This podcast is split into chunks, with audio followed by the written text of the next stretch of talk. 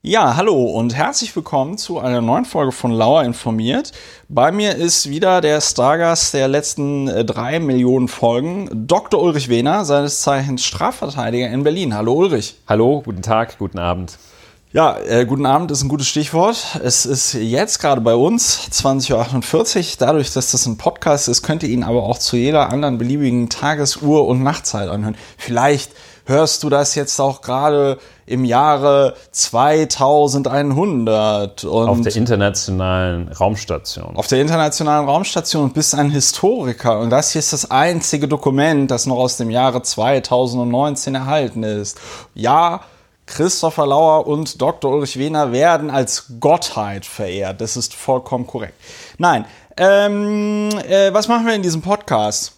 Ulrich. Soll ich das mal sagen? Sag das mal. In diesem Podcast versuchen wir, und äh, es gelingt uns nach eigener Einschätzung auch zuweilen, die Faktengrundlage dafür zu legen, sich und uns eine dezidierte Meinung zu bilden und davon Abstand zu nehmen, die Meinung sogleich zu bilden, ohne vorher die Fakten zu kennen. Wir stellen fest, hoffentlich auch heute, dass vielfach allein die Betrachtung der Fakten schon Grund genug ist, sich darüber aufzuregen äh, und die Betrachtung der Fakten selbst schon die, das Aussprechen einer Meinung ersetzt. In den Fakten zeigt es sich zuweilen ganz deutlich, wie absurd, wie falsch, wie gut oder wie schlecht, wie richtig, wie schön oder wie hässlich Dinge sind. Das werden wir bei verschiedenen Themen heute sehen. Ein Thema, ich will es nicht äh, vorwegnehmen, aber beim Brexit braucht man eigentlich nur kurz zu erzählen, was los ja, war. Ja, genau. Man Brexit weiß, ist so ein typisches, ja. Bewertet sich selbst. Also so, wir möchten eigentlich quasi die Autobewertung, die Selbstbewertung durch Referieren und Bearbeiten von Fakten herbeiführen. Ja. Dabei, ja, in der guten alten Hannah Arendt-Tradition. In der guten auch. alten Hannah Arendt-Tradition. Dazu muss man allerdings auch sagen, wenn wir jetzt hier behaupten würden, hier würden nur Fakten präsentiert werden, wäre das wäre falsch. Das, wäre das auch falsch und gelogen. Ähm, hier wird natürlich auch ordentlich äh, unsere Meinung äh, kundgetan. Und ähm, das hat natürlich auch den einfachen Grund, dass es uns Spaß macht, gewisse Dinge zu bewerten und einzuordnen.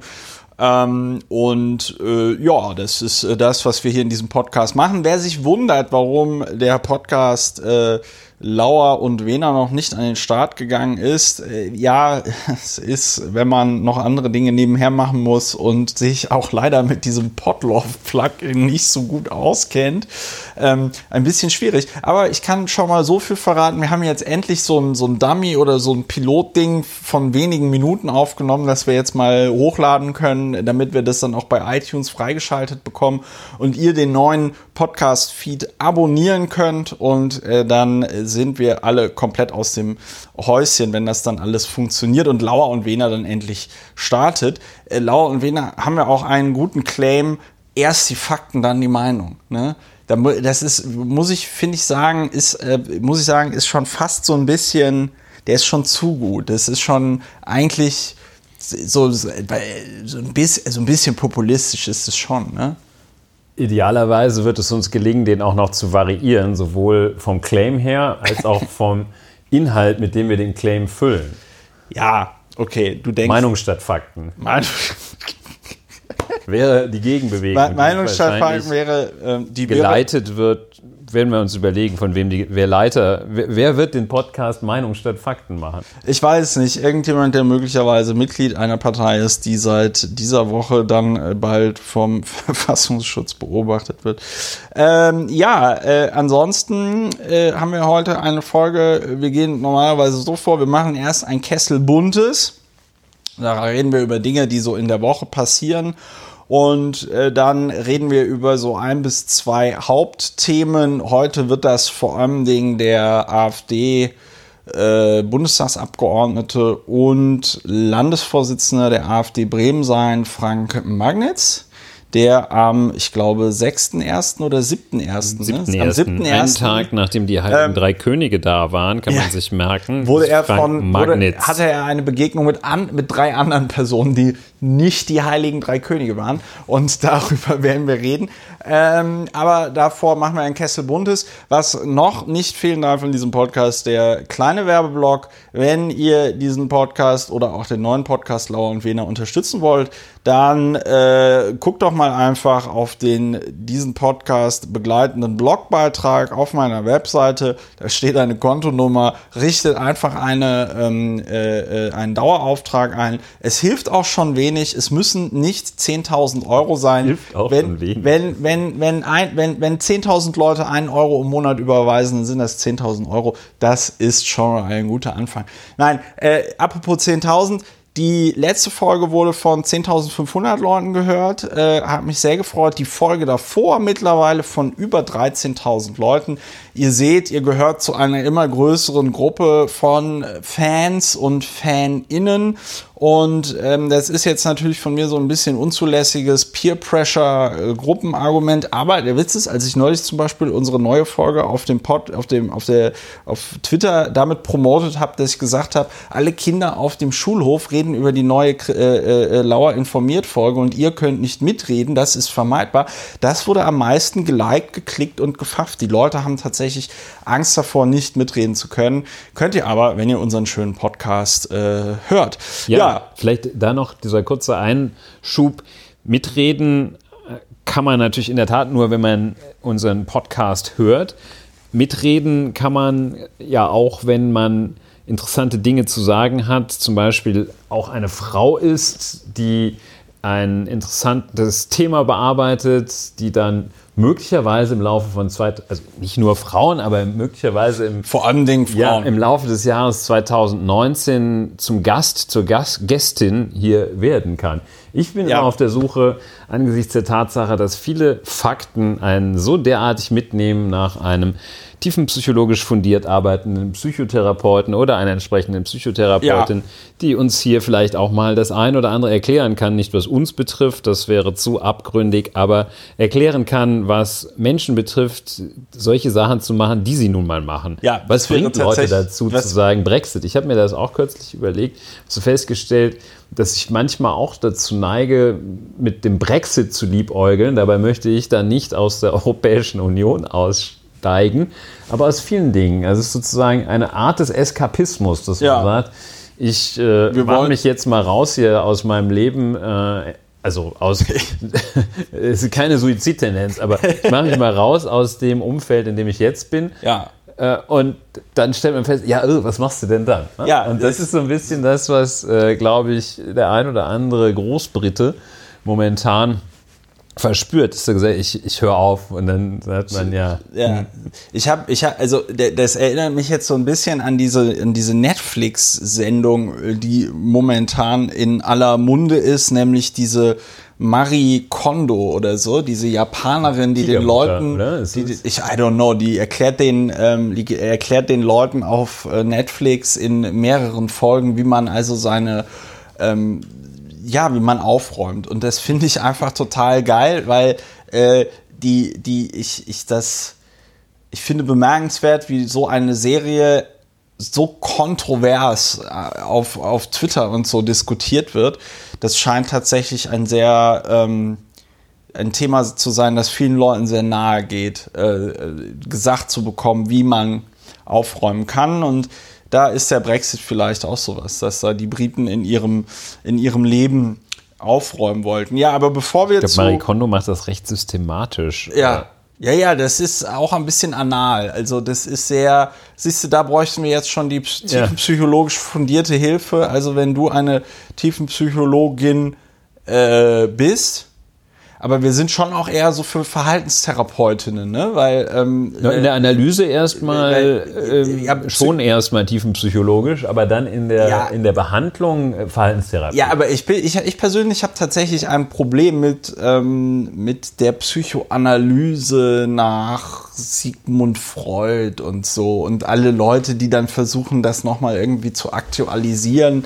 Ähm, ich habe, da habe ich deswegen einfach ein Problem mit, weil alles, was ich da in dieser Hinsicht mitbekommen habe, auch im Freundes- und Bekanntenkreis, ist halt, du redest halt die ganze Zeit über deine Kindheit, über Sachverhalte, über die, an die du dich eh nicht mehr so richtig erinnern kannst. Und am Ende waren es dann immer die Eltern schuld, ja, oder irgendeine Schwester oder ein Bruder, der gemein zu dir war. Und äh, das finde ich ist dann das kann sogar sein, dass das richtig ist, aber nur weil mir vor 20 Jahren mal irgendwie meine Mutter mal irgendwie mir nicht das Auto, äh, Spielzeug, das Matchbox-Auto gekauft hat, was ich haben wollte, ja, ähm, ja, dann war das halt so. Da könnte man dann auch einfach sagen, komm, get your shit together. Ja, du lebst im Hier und Jetzt und nicht mehr im Jahre 1995. Ja, zwei Dinge. Ich finde, dass äh, Freud zum Teil wirklich großartige Literatur ist. Allein ein Werk zu nennen, das Unbehagen in der Kultur. Wer spürt es nicht täglich?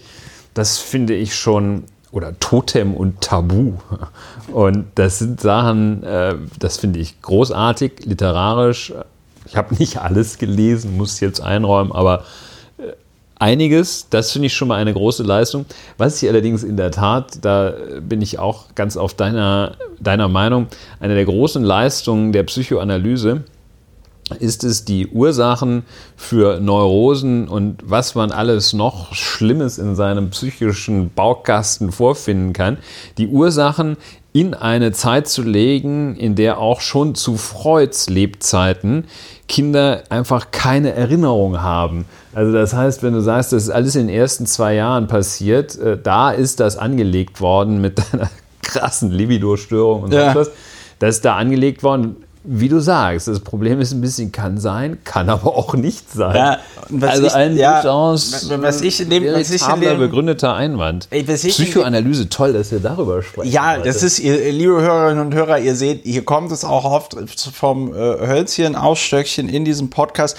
Ähm, wir kommen aber auch dann gleich zu den, zu den richtigen Themen, die wir uns vorher aufgeschrieben haben.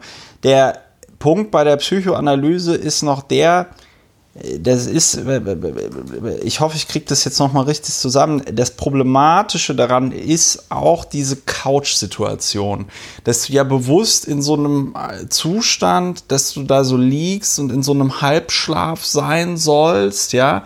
Und das ganz Gefährliche ist halt tatsächlich, dass dann so ein, so ein assoziativer Lucid Dreaming Zustand passieren kann und du dann auf einmal Erinnerungen tatsächlich entstehen, die du für real hältst, die du dir dann aber in dem Moment quasi so assoziativ und auf einmal denkst du, du bist missbraucht worden oder sonst irgendwas, ja. Und das hat aber nie stattgefunden, sondern das ist halt einfach in diesem komischen äh, halb wach, halb äh, äh Schlafzustand passiert. Und ähm, also von daher, wie gesagt, ähm, bin ein großer Freund von Verhaltenstherapie, wo du einfach gesagt kriegst, ey, pass auf, weiß ich nicht, du äh, hast Probleme mit deinem Studium, mach gefälligst einfach dein Studium fertig, stell dich nicht so an. Ja? Das verrat Weil, doch nicht das Geheimnis der Verhaltens. Ja, nein, das ist, naja, das Geheimnis der Verhaltenstherapie ist im, ist im Grunde genommen einfach, dass du, dass du Teile deines von dir so ein bisschen externalisierst. Und dann hast du da eine Frau oder einen Mann sitzen und musst ihm jede Woche erzählen, was du letzte Woche gemacht hast. Und so einem Wildfremden, da kannst du halt nicht so rumlügen und sagen, äh, ja, äh, sorry, aber war alles so schwierig ja. oder so, sondern der Therapeut sagt dann einfach, ey, sorry, jetzt mach dein Studium so fertig, so schwierig kann es nicht sein. Ja, ich glaube, so. dass dann auch noch eine Ergänzung der Verhaltenstherapie die, die kognitive Verhaltenstherapie oh, ist. Hui, hui, das kenne ich ja nicht. Das bedeutet, wie der Name kognitiv wohl schon andeuten möchte, dass man sich zum einen mit dem Verhalten und möglichen Regeln, die das Verhalten doch besser machen können, und äh, das eigene Empfinden besser machen können, dass man sich auch noch mit Fragen der Wahrnehmung befasst dass vielleicht man äh, noch einmal analysiert, ob äh, dieses Problem, das man meint zu haben, weil man mit 17 ein Spielzeugauto nicht mehr von seiner Mutter bekommen hat, ob ja. dieses Problem denn wirklich so gut ist oder ob man das allein mal, dass man es anders wahrnimmt, ja die Welt äh, ja. schon ein Stückchen weiterkommt. Und das, das hilft das, ja, ja, manchmal, das, äh, das äh, einfach auch mal zu betrachten, äh, ob, ob man es so richtig aufgenommen hat. Und das ist das Tolle. Schön ergänzt mit Verhaltenstherapie. Ja, und das ist das, und das ist das Tolle an der, das ist das Tolle an der Verhaltenstherapie, dass die sagt, dass die Verhaltenstherapie sagt, okay, was machen wir jetzt aus der Situation? Wie kann man die Situation noch anders nennen? Wie kommen wir da wieder raus? Ja? Und bei der Psychoanalyse liegst du da oder sitzt du da halt rum und der, der, der Doktor gegenüber, oder äh, möglicherweise hat er gar keinen Doktor, ähm, sagt halt einfach nur so, mhm, mhm, und ja, wie finden Sie das? Was fühlen Sie jetzt? Was denken Sie jetzt? Und das finde ich ist ein bisschen schwierig. Also auch so diese Vorstellung, dass du so von dir, aus dir heraus alleine dann auf einmal auf die Idee kommst, wie man das jetzt alles beheben kann. Das ist ja nur, weil du es mal benannt hast. Auf sehr lange Zeit angelegt. Ich glaube, ja. Freud empfahl seinerzeit, dass man im ersten Jahr mal damit anfängt mit fünf Sitzungen pro Woche. so ungefähr war das. Jedenfalls äh, führt das dazu, dass es, wenn man so schnelle Hilfe braucht, ich, also zum Beispiel, ich bereite mich auf das Examen vor, dann äh, ist das vielleicht nicht das Mittel der Wahl. Ja. Aber es wäre schön, diese Sachen mit Leuten, die sich noch tiefer, vielleicht ja. sogar noch professioneller damit befasst haben, zu erörtern. Wer also Wer also und eben, das ist ja jetzt auch nicht äh, bloßes äh, Macho-Getue hier. Es wäre ja gut, wenn vielleicht äh, nicht drei Männer über 50 äh, Prozent der äh, Bevölkerung repräsentierend reden, sondern äh, wenn man das noch ein bisschen ausgeglichen ja, macht. Ja, das wollte ich auch noch sagen. Also, dass hier, dass wir jetzt hier erwähnt haben, dass wir mit Frauen podcasten wollen, liegt nicht daran, ja, dass Ulrich also, und ich jetzt irgendwie großartig Bedarf hätten. So, dann man so, Ulrich, ich bin so einsam. Nein, es geht, es geht tatsächlich einfach darum, dass wir selbstkritisch, so ganz im Sinne dieser Gillette-Werbung, hast du diese Gillette-Werbung? Leider nicht, ich habe nur mitgekriegt, dass ich da. Die ist ganz toll toll. Die ist wirklich ganz toll. Wo ich wirklich auch sage, als Mann, der jetzt nicht so äh, äh, super macho-mäßig drauf ist, ich fühle mich da gut abgeholt. Ich fühle mich da tatsächlich gut abgeholt. Ja, also äh, Gillette war ja früher auch eher so ein Produkt, wo ich so das Gefühl hatte, mh, hm, das ist eher so für Männer, die auch im Stehen scheißen, ja, weil sie so männlich sind. ähm, aber, ist wahrscheinlich aber, schon ein bisschen älter, aber ich kannte den noch nicht. Was, ja, der diese, im diese, Stehen scheißen. Ja. ja, ja, der ist, der ist tatsächlich was älter, aber ich weiß gar nicht mehr von wem. Also ich habe den, der ist auch nicht auf meinem Mist gewachsen. Ich habe das wahrscheinlich von Wiglaf Droste oder irgendwie so ähm, oder von Tresen lesen, so eine ganz alte äh, Kabarettgruppe. Regal. Der neue Gillette-Spot, sehr gut. Wie kamen wir da jetzt drauf? Neues Männerbild wir wollen auch Frauen in dieser, äh, in dieser schönen Sendung hier haben, die auch eine weibliche Perspektive in diesen ähm, Podcast reinbringen. Oder äh, nicht eine weibliche Perspektive, aber zumindest mal eine andere Perspektive, weil äh, wir sind es leid. Nein, nicht wir sind es nicht leid, aber zum Beispiel im, im Zuge dieser MeToo-Debatte und so und im Zuge auch ähm, von, von, von anderen Debatten dir passiert das als Mann zum Beispiel einfach nicht auf der Straße, dass dich auf der Straße irgendwie Typen ansprechen und sagen, oh, du hast aber einen geilen Arsch oder äh, komm mal her oder die, die dir irgendwie in der U-Bahn an den Hintern grapschen oder an die Brüste oder so. Das ist etwas, das passiert einem Mann nicht. Das ja, oder die, die, die dir weniger Gehalt zahlen, weil du ein Mann bist. Genau, die dir weniger Gehalt zahlen, weil du eine Gebärmutter hast oder so, ja. Und das sind alles so Das sind alles so Dinge, die finden im männlichen Erleben nicht statt und deswegen thematisieren wir die auch nicht. Ich glaube, wenn wir, wenn, wenn mindestens einer von uns beiden eine Frau wäre, würden wir viel öfter über äh, so Sachen wie MeToo und äh, äh, äh, die, die, die gleiche Bezahlung für gleiche Arbeit Frauenquote und so reden. Ab und zu streifen wir solche Themen, aber eben nur ab und zu, weil es eben nicht unser tägliches Erleben ist. Ja. Ja, so viel zur Selbstkritik und Selbstkasteiung angesichts ähm, unseres angeborenen Geschlechts. Jetzt gibt es eine schöne Kategorie, Ulrich will das hier ja immer alles ein bisschen mehr systematisieren. Es gibt eine schöne Kategorie, Dr. Ulrich Wehner hat mir zu Weihnachten ein Buch geschenkt, über das wir hier vorher nur geredet haben. Es war quasi ein Fabelwesen, das wir nicht richtig kannten, nur vom Hören sagen, wie das Einhorn oder den Greifen. Ähm, Ulrich Wickert, der Ehrliche ist der Dumme. Über den Werteverlust, über den Verlust der Werte, aber ich finde, über den Werteverlust der Werte ist eigentlich auch, wäre eigentlich auch ganz schön. Und äh, wir wollen es hier ein bisschen zur Tradition machen, immer mal wieder was aus diesem schönen Buch äh, vorzulesen. Es ist 1994 erschienen. Uh, Ulrich hat es als Paperback gekauft. Ich war jetzt äh, kurzzeitig, äh, kurzfristig in Bonn und habe dort in einem äh, Laden die Paperback-Version dieses Buches für sage und schreibe 15 Cent erworben. Das war mir dann aber ein bisschen zu unangenehm, 15 Cent für ein Buch zu bezahlen und dann habe ich einen Euro gegeben. Das heißt, Ulrich hat jetzt die äh, äh Print, äh, die nicht die Printausgabe ist gut. Ich habe verfüge über ein Hardcover. Ein Hardcover. aber billiger aber als deins. Das, und vor allen Dingen ist das aber die vierte Auflage, ja. Das ist die vierte Hardcover-Auflage und wir haben ja hier reingeguckt. Das hier ist die ungekürzte Taschenbuchausgabe 2010, März 2010. Da steht aber auch jetzt nicht bei mir, die wievielte Auflage das ist. Aber ein Buch, das auch noch im Jahr 2010, 16 Jahre später, im Taschenbuch verkauft wird. Ein Buch, das im Hardcover vier Auflagen hatte, 1994. Im Erscheinungsjahr. Im Erscheinungsjahr ähm, das deutet doch schon darauf hin, dass der Ehrliche ist der Dumme ich kann, in vielen deutschen Haushalten steht. Bevor die Worte der Lesung beginnen, ja. kann ich äh, noch einen anderen, der das äh, Ulrich-Wickert-Prinzip äh, sehr schön praktiziert hat, nämlich der große Peter Hane, mm. auf den stoße ich an, den musste ich gerade denken, der äh, dieses Prinzip, äh, ich äh, bin Fernsehjournalist, deshalb kennen mich etwa 80 Millionen Deutsche. Äh, und Vorsicht nach einer vorsichtigen ich, Schätzung schreibe ich doch mal ein Buch. Das war ja auch die Zeit, als äh, 1994 mit wie viel Programm auch immer, jedenfalls da. Da konntest du noch Bücher schreiben. Da war das noch ein Lagerfeuer, das Fernsehen, das äh, Lineare. Jedenfalls, also Peter Hane machte das dann genauso, macht halt das, das Ganze in ZDF und ja. auch eine Spur schwärzer.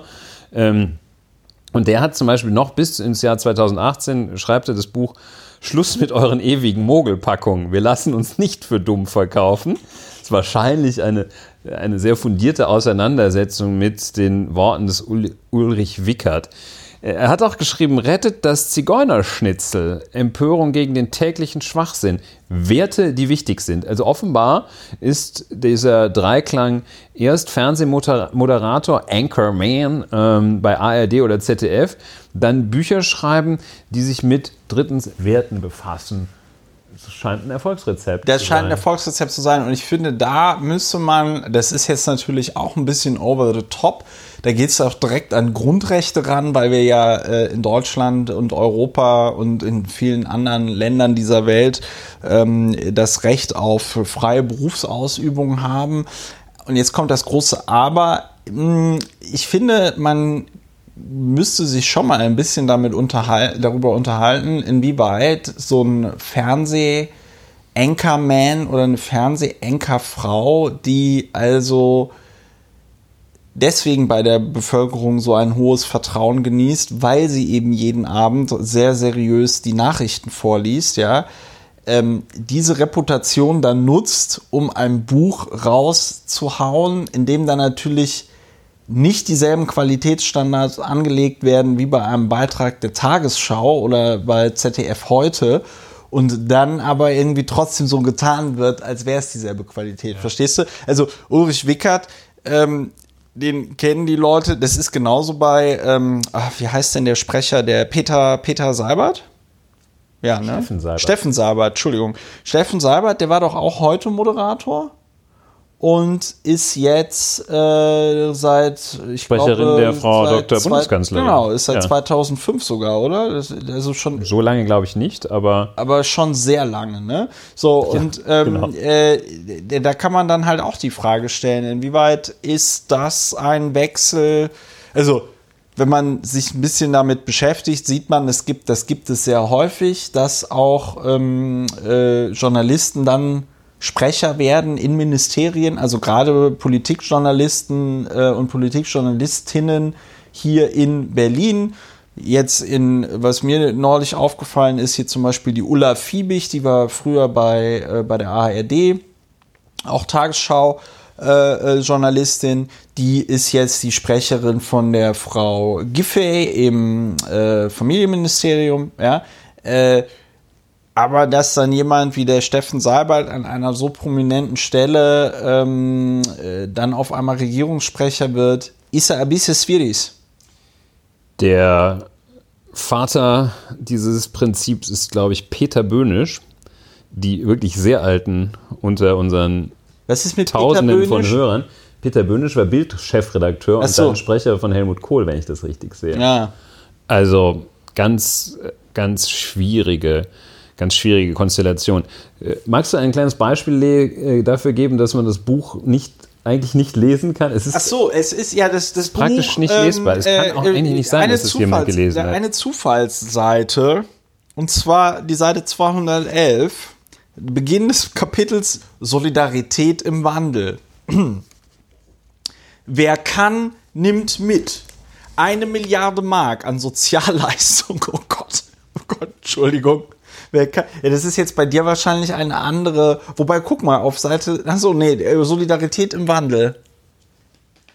ja, das ist offenbar, hier hat er deutlich mehr Seiten geschunden. Das ist nämlich bei mir 221 Ja. in der Hardcover-Ausgabe. Und bei dir? Das ja 211. Ach so, ja, hat er ein bisschen größer geschrieben. So, ähm, wer, ja, genau, er hat alle diese Bücher zu Hause an seiner Schreibmaschine geschrieben und musste deswegen. Kugelkopf, ja. So, wer kann, nimmt mit. Eine Milliarde Mark an Sozialleistungen wurden innerhalb der ersten neun Monate des Jahres 1993 eingespart, weil die Kontrollen der Bundesanstalt für Arbeit gegen den Missbrauch verstärkt wurden. Ui, ui, ui, ui, Der Leistungsmissbrauch, so eine Pressemitteilung des Bundesarbeitsministeriums, sei jedoch keine Spezialität der Arbeitnehmer oder Sozialleistungsempfänger, sondern offenbar auch in Arbeitgeberkreisen weit verbreitet. Wer vom Staat nimmt, dieser falsche Gedanke steckt bei allen offenbar dahinter, der schadet niemandem. Dabei schadet er allen, da alle in die gemeinsame Solidaritätskasse einzahlen, also auch sich selbst. nur, nur denkt er wahrscheinlich nicht, er hole sich doch nur zurück, was er eingezahlt habe. Nee, nur, nur denkt er wahrscheinlich. Achso, Er hole sich doch nur zurück, Achso, ja, ja, ja, okay, okay, okay, ich habe dich da verlegt. Ja, Jesus Christus, Jesus Christus, auch Ulrich. Und da, und da wird es dann nämlich tatsächlich schwierig. Ihr merkt auch, wir sind noch nicht so ganz im Teil, erst die Fakten, dann die Meinung. Aber ähm, was Ulrich Wickert auch 1994 als äh, Mr. Tagesthemen hätte klar sein müssen, ist natürlich, dass die äh, Steuerhinterziehung in Deutschland ähm, um, um Größenordnungen äh, größer, schön, um Größenordnungen größer ist als äh, jede Form von Betrug, äh, Erschleichung, Sozialleistung und so weiter und so fort. Ne? Ja, also wenn man sich alleine, mein Lieblingsbeispiel äh, bei Steuerhinterziehung, äh, der gute Uli Hoeneß, ja, der gute Wurstfabrikant aus Bayern, Uli, äh, einen Doktor hat er nicht, aber bestimmt einen Ehrendoktor, oder? Egal, Dr. Uli Hoeneß, ähm, ich nenne ihn jetzt einfach so, ähm, 27 Millionen Euro musste der zurückzahlen. Ne? Da kannst du äh, ein paar Schulen von renovieren oder so. Ähm, ich äh, kann mir nicht vorstellen, dass äh, das, was da Leute möglicherweise an Sozialleistungen falsch beziehen, ähm, in irgendeiner Art und Weise in diese, in diese Größenordnung kommt. Jedenfalls kein Einzelner. Äh, durch Ja. Hartz IV Nichterfüllung von äh, Auflagen, äh, die es dort gibt, äh, das kann man äh, nicht hinbekommen. Das könnte man jetzt mal einfach ja durch die 375 Euro Grundsicherung teilen, die 27,5 Millionen. So schnell geht das nicht. Ja, äh, das ist eine schöne Bemerkung an dem Tag 1, nachdem das Bundesverfassungsgericht sich mit den Hartz-IV-Sanktionen, den sogenannten, auseinandergesetzt hat. Vielleicht kommen wir dazu noch, vielleicht nicht. Festzustellen ist, also Ulrich Wickerts Werk eignet sich, glaube ich, vor allem dazu, auch 24 Jahre später noch festzustellen, wie wa- was, welche Allgemeinplätze es gibt. Ja, Man das- sieht, das- also das ja. ist genau der, das ist der, genau derselbe Quatsch, den, den jeder oder die, den heute noch auf ungefragt fast jeder unterschreibt. Äh, natürlich, äh, es ist, sind die Allgemeinplätze, die sich äh, Nee, durchgesetzt haben. Das ist so, so frustrierend. Ne? Das Ja, genau, das wäre nämlich jetzt meine Frage gewesen. Wie kommt das? Also, natürlich ist Sozialbetrug irgendwie schlimm, aber gleichzeitig ist es natürlich auch etwas, da hatten wir mal im äh, Zuge der ganzen geflüchteten Situation und so gesprochen.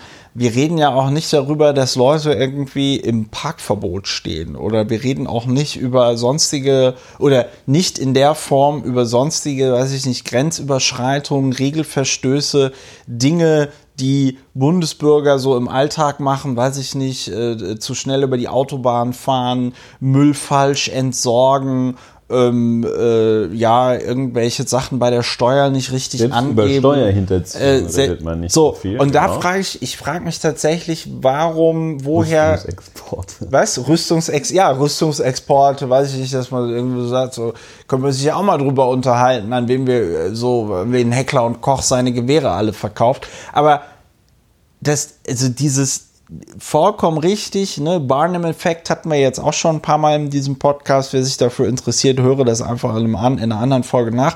Aber wie das, wie das kommt, dass irgendwie so Sozialleistungsbetrug, Sozialhilfeempfänger, das sind so easy Targets. Da Ja. meint dann jeder wirklich, sich ohne wahrscheinlich jemals einen gekannt zu haben, ähm, sich eine Meinung bilden zu können und immer so dieses, ja, also vor allem Dingen, was auch noch das perfide daran ist, er, er stellt das ja auch überhaupt nicht in die Größenordnung. Also, weißt du, wenn du jetzt sagst, eine Milliarde Euro äh, äh, oder eine Milliarde D-Mark Sozialleistungsbetrug, wie viel Sozialleistungen werden denn ausgezahlt? Wenn 10 Milliarden ausgezahlt werden, sind es 10 Prozent. Wenn 100 Milliarden ausgezahlt werden, sind es nur 1 Prozent. Verstehst du? Das ist halt so vollkommen auch aus dem Kontext gerissen. Du kannst mit dieser Information überhaupt nichts anfangen. Ja, da hätten Fakten ganz gut Ah, getan. Ja, da hätten Fakten ganz gut getan. Aber es dient halt so zur ja, Empörung, die Leute, ähm, die Leute machen Sozialleistungsbetrug. Gleichzeitig regt sich niemand darüber auf, dass wir mit sehr viel Geld die deutsche Automobilindustrie ähm, subventionieren, die sukzessive unseren Planeten zerstört. Womit wir, weil ich glaube, dass das Thema jetzt so ein bisschen geklärt wäre, oder willst du noch was zum Nein, nein. Thema Ulrich Wickert und äh, der ehrlichste Wir Dumme können sagen? in Aussicht stellen, dass wir wahrscheinlich nach allen Prognosen nicht das letzte Mal über Ulrich Wickert und der Ehrliche ist der Dumme gesprochen Wir werden noch ein paar Mal, ich habe Und ja, wenn Ulrich Wickert durch ist, gehen wir über zu Peter Hahn. Dann gehen wir über zu Peter. Hahn. Ich habe so ein bisschen Angst davor, dass Ulrich Wickert uns verklagt auf Grundlage dieses Metall auf Metall Urteil. Wobei ist das mittlerweile vom war das ist das nicht jetzt vom EuGH? Das ist jetzt zu kurzfristig. Wir dürfen ihm keine, und, und, wir dürfen ihm keine Hinweise geben, wie er uns verklagen kann. Ja, stimmt. Ulrich Wickert kennt bestimmt keine Juristen, die uns Keine äh, Presserechtler. verklagen, keinen Presserechtler. Ähm, außerdem ist das ja hier Fair Use. Wir machen, weißt du, wenn, wenn Ulrich Wickert so ein 20-jähriger Blogger wäre, dann würden wir sagen, freu dich doch einfach über, über die Reichweite, die du durch uns bekommst. Das ist doch Lohn genug, dass wir hier Werbung für dein schönes Buch machen. Noch immer. Ähm, äh, äh, Ulrich Wickert führt uns und die Autoindustrie führen uns zur Zahl der Woche, nur ganz kurz erwähnt, 50 Grad in Australien. Australien hatte eine sogenannte Hitzewelle jetzt kurz vor Weihnachten und jetzt im Moment auch wieder. Und in einigen Teilen des Landes sind es, wie gesagt, 50 Grad Celsius am Tag. Ja. So heiß war es in Australien noch nie. Darüber will ich jetzt gar nicht groß diskutieren. Ich will nur dazu sagen, New Year's Resolutions, ja, Neujahrsvorsätze, wer in diesem Jahr noch nicht zu einem Ökostromanbieter gewechselt hat, möge das doch bitte einfach tun. Ja, das ist die einfachste Variante, wie man etwas für die Umwelt äh, tun kann. Und was man sich auch überlegen kann, es gibt so Webseiten, das ist so ein bisschen linke Tasche, rechte Tasche, aber äh, schlecht ist es nicht. Ähm, es gibt so Webseiten, da kann man sich dann ausrechnen, wie viel CO2 man im Jahr so emittiert. Und dann kann man denen Geld geben, damit die, ähm, also die, nicht den Webseiten, sondern man macht es über die Webseite, die dann meistens einer Firma gehört. Und dann kann man dort ähm, Bäume pflanzen lassen und quasi das ähm, CO2, das man verursacht hat, wieder einsaugen lassen von diesen Bäumen. Ja. Ja. So viel dazu. Wir haben ja den Jahrhundertschneefall auch gleichzeitig. Und Ja. es gibt ja, es gibt ja Menschen, die sich nicht entblöden, zu sagen, hier liegen zwei Meter Schnee in St. Anton am Arlberg. Ja. Stimmt doch gar nicht mit der Erderwärmung. Ja. Gibt es, ne? Muss Ja. man einfach vielleicht nur mal zitieren. Gibt es Leute, die sagen, zum Teifi mit eurer Erderwärmung, schaut's, wie hier der Schnee liegt, ist alles Unsinn. Ja, gleichzeitig muss man dazu sagen, ein bisschen, finde ich, ist es auch, und vielleicht können wir das dann auch mal bei Lauer und Wehner machen, dass wir mal mit einem Klimawissenschaftler oder einer Klimawissenschaftlerin sprechen, weil ich finde schon, dass auch es die Aufgabe ist, von Wissenschaftlerinnen und Wissenschaftlern sich verständlich auszudrücken. Und ähm, wenn immer über, das hatten wir ja auch schon in diesem Podcast, aber wenn immer darüber geredet wird, ja, die Temperatur wird um ein Grad oder zwei Grad steigen und damit Durchschnittstemperaturen angegeben sind und Durchschnittstemperaturen möglicherweise bei so etwas wie einem ja, so großen Objekt wie der Erde mit seinen sieben bis acht Milliarden Einwohnerinnen und Einwohnern doch etwas ähm, schwierig ist. Und dann hast du nämlich genau das Ding, dass die 50 Grad in Australien und die minus 50 Grad da jetzt bei dieser Schneekatastrophe ähm, ergeben dann, ja, das ist jetzt ein schlechtes Beispiel, beziehungsweise ein Beispiel dafür, dass ich nicht gut äh, schnell den Durchschnitt ausrechnen kann. Ihr wisst aber, worauf ich hinaus will. Ähm, und da wäre es vielleicht auch mal an der Zeit, sich zu überlegen, wie man sowas besser vermittelt. Gleichzeitig gebe ich dir natürlich auch recht.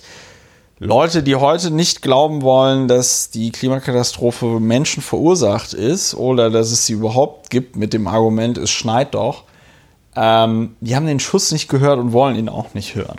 Ja, Richtig. Die Zahl der Woche vorbei ist die.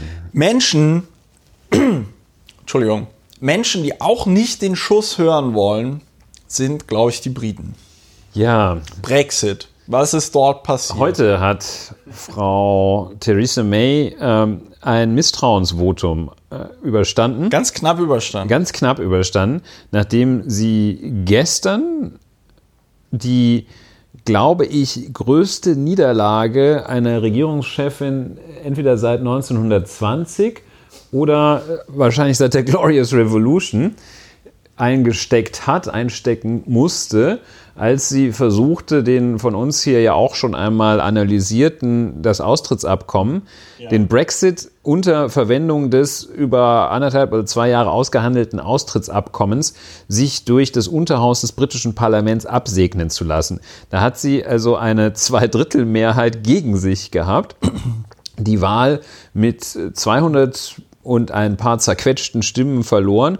Vorher gab es auch so Absurditäten, dass man sagt, ja, für Frau May kommt es darauf an, wie hoch sie verliert. Dann gab es Leute, die allen Ernstes analysiert hatten, dass wenn sie ja nur so mit 100 Stimmen von, ich glaube, etwa 400 Abgeordneten, wenn sie nur so mit 100 Stimmen, Ja. 100 Stimmen verliert, 100 Stimmen Unterschied verliert, geht das noch. Schlimm würde es, wenn sie mit 200 oder mehr verliert. Sie hat jetzt so mit 210 verloren und es ist schlimm, aber es ist jetzt auch nicht schlimmer, als wenn es 175 oder 95 gewesen wären. Ja, also Ja, da wichtig ist, ist, äh, glaube ich, einfach, sie hat halt verloren. Ne? Sie hat, ähm, da, und ja, aber reden wir weiter, Genau, was also jetzt sie quasi hat- die ja, Konsequenzen auch und sind. Die Konsequenzen sind jetzt, äh, dass alles offen ist. Es gibt keinen Deal. Nach derzeitigem Stand wird der Austritt des Vereinigten Königreiches zum, ich meine, 29. Ja. oder 23. Ich glaube 29. März 29. dieses Jahres erfolgen. Stand jetzt. Es gibt diese Verlängerungsüberlegungen. Es gibt die Ja, Möglichkeit, das Austrittsabkommen zu schließen, was dazu führt, dass äh, der Zustand unverändert bleibt. Der Witz, der Witz ist, der Witz ist der, dass die, ähm, also da dieses Jahr in Europa, ich hätte jetzt gerade gesagt Deutschland, aber dann habe ich mir nochmal überlegt, dass das Quatsch ist. Dieses Jahr findet in Europa, und da werden wir in diesem Podcast auch noch viel drüber reden, die Europawahl statt. Ähm, und zwar am 30. Juni, beziehungsweise am 30. Äh, die findet nicht im 30. Juni statt, sondern im, im Mai und am 30. Juni konstituiert sich das EU-Parlament. Wenn Großbritannien nicht bis zum 30. Juni ausgetreten ist, müsste Großbritannien dieses Jahr noch eine Europawahl durchführen. So. Also, äh, das heißt, im Grunde genommen gibt es auch nicht wirklich Zeit, um irgendetwas nachzuverhandeln. Ich habe heute schon aus Spaß getwittert, das freut ja dann diese Abgeordnete von den Tories, die sich, die das ähm, Austrittsabkommen deswegen kritisierte, weil sie sagte, also sie sagte das wirklich, ich denke mir das nicht aus, dass das Problem mit diesem Austrittsabkommen ja sei, dass Großbritannien nach diesem Austritt aus der EU keine Parlamentarier mehr im Europaparlament hätte. Ja, das wäre ja irgendwie, das wäre ja irgendwie doof. So, das bedeutet konkret, im Grunde genommen gibt es nur ein Zeitfenster zwischen jetzt und dem 30. Juni, also knapp sechs Monate, um da in irgendeiner Form irgendetwas nachzuverhandeln. Nur so wie ich das mitkriege, hat die EU überhaupt gar keine Lust. Ich habe dann gedacht, aufgrund des EuGH-Urteils, könnte Großbritannien ja jetzt hingehen und sagen, ja, nee, die, äh, äh, wir ziehen jetzt einfach den Artikel 50 zurück. Allerdings, das äh, wand jemand heute auch auf Twitter ein, muss das in Good Faith passieren. Wo ich natürlich jetzt auch nochmal die Frage stellen würde, okay, was bedeutet dann konkret Good Faith? Also kannst du das irgendwie zurückführen und musst du dann quasi äh, äh, zurückziehen und wenn es dann nicht in Good Faith war, musst du dann eine Strafe bezahlen oder so, ja? Also ähm, ist jetzt tatsächlich die Frage, wie kannst du dieses Good Faith überprüfen? Ach, das kann man als Jurist, das ist kein Problem. Ja, das, ja, vor allem kann ein Jurist, pass auf, jetzt kommt äh, so ein Ulrich Satz, vor allem kommt, kann so ein Jurist danach dafür eine Rechnung schreiben, ne? Ja, an die Dummen. An die, da bist du der Dumme, ne? Also wer zahlt, ist der Dumme. Nein, aber äh, äh, mal Spaß beiseite. Ich habe mir dann tatsächlich die Frage gestellt, okay, wie kann man das mit dem Good Faith überprüfen? Gleichzeitig ist natürlich die Drohkulisse, die die EU immer aufbauen kann, dass sie sagt, okay, also wenn ihr das jetzt zurückzieht und uns dann in den nächsten zwei Jahren nochmal mit so einem Austritt kommt, dann gibt es keinen Deal. Dann gibt es nur harten Brexit und dann könnt ihr halt irgendwie gucken, von wem ihr euer Essen und eure Medikamente bekommt. Äh, das, was äh, britische Politiker sagen, zum Brexit nimmt ja auch immer groteskere Züge an. Also dieser Jacob Rees-Mogg soll, Mock soll ja jetzt gesagt haben, naja, also bis die Brexit-Dividende dann kommt, das würde noch so 50 Jahre dauern. Ähm, es wird immer jetzt beschworen, ja, im, äh, im, dem, im Zweiten Weltkrieg, das haben wir ja auch alles irgendwie hinbekommen. Äh, Den hatten die ja nicht selber angefangen aufgrund einer Volksabstimmung. Ja, äh, aber ich könnte mir fast vorstellen, dass die Briten äh, zum Beispiel den dritten Weltkrieg aufgrund einer Volksabstimmung anfangen. Nein, da hat jemand auf Twitter heute sehr gut bemerkt, dass das natürlich auch kompletter Quatsch ist, diese Romantisierung Großbritanniens im äh, äh Zweiten Weltkrieg, denn Großbritannien war zum damaligen Zeitpunkt Mitglied einer Koalition aus 15 Ländern, ja, ähm, äh, und hatte natürlich auch Unterstützung durch diese. Also ich denke, ohne die Alliierten wäre ähm, der Krieg für, äh, also insbesondere dann auch ohne den Eintritt der Vereinigten Staaten von Amerika, aber auch der Sowjetunion, ähm, wäre der Krieg für Großbritannien ja nochmal deutlich, äh, deutlich äh, anders ja, aber ich meine, allein dadurch diese Situationen, beide Situationen auch nur äh, in einem Absatz, geschweige denn in einem Satz, ja, geschweige denn ist, in einen Gedanken zu fassen und zu vergleichen. Grotesk. Das äh, zeugt davon, dass jeglicher Bezug zur Realität und jegliches Funktionieren, äh, jegliches hirnorganische Funktion ja ja. funktionieren, da dort oftmals da hast du natürlich hat. auch vollkommen, da hast Und, du vollkommen ähm, recht, ja. Eine ganz schlichte äh, Beobachtung ist auch diejenige, da, da kann man auch, glaube ich, für, für sein eigenes Leben und das Leben äh, insgesamt, äh, sollte man sich das sehr gut merken. Eine sehr schlichte Beobachtung, die aber dennoch sehr wahr ist. Es äh, sind inzwischen alle politischen Akteure und Parteien im Vereinigten Königreich wissen genau, was sie nicht wollen, aber Ja. es, die, es gibt gegen alles Mehrheiten. Ja. Äh, Es gibt gegen Brexit mit Austrittsabkommen eine Mehrheit, es gibt gegen Brexit ohne eine Mehrheit, äh, es gibt äh, gegen Theresa May eine Mehrheit, ähm, es gibt gegen alle eine Mehrheit, es gibt Ja. auch keine. Aber es, ist nicht feststellbar, wofür es denn eine Mehrheit gibt. Und das ist rein Distro. Das ist klassische Destruktiv, also das ist definitionsgemäß destruktiv, wenn man gegen alles ist. Ja. Wir sind gegen alles. Und äh, ja, die Komplexität zeigt sich einmal auch, auch an banalsten Dingen, wie du, oder so banal ist es nicht, aber es ist jetzt auch keine Sache, wo man sagen würde, da kommt man nur als Raketenwissenschaftler Ja. drauf, dass man sagt, äh, ja, hier Verlängerung, okay, könnte man machen. Hm, Ist aber schwierig, wenn dann am 23. Mai äh, in Europa gewählt wird.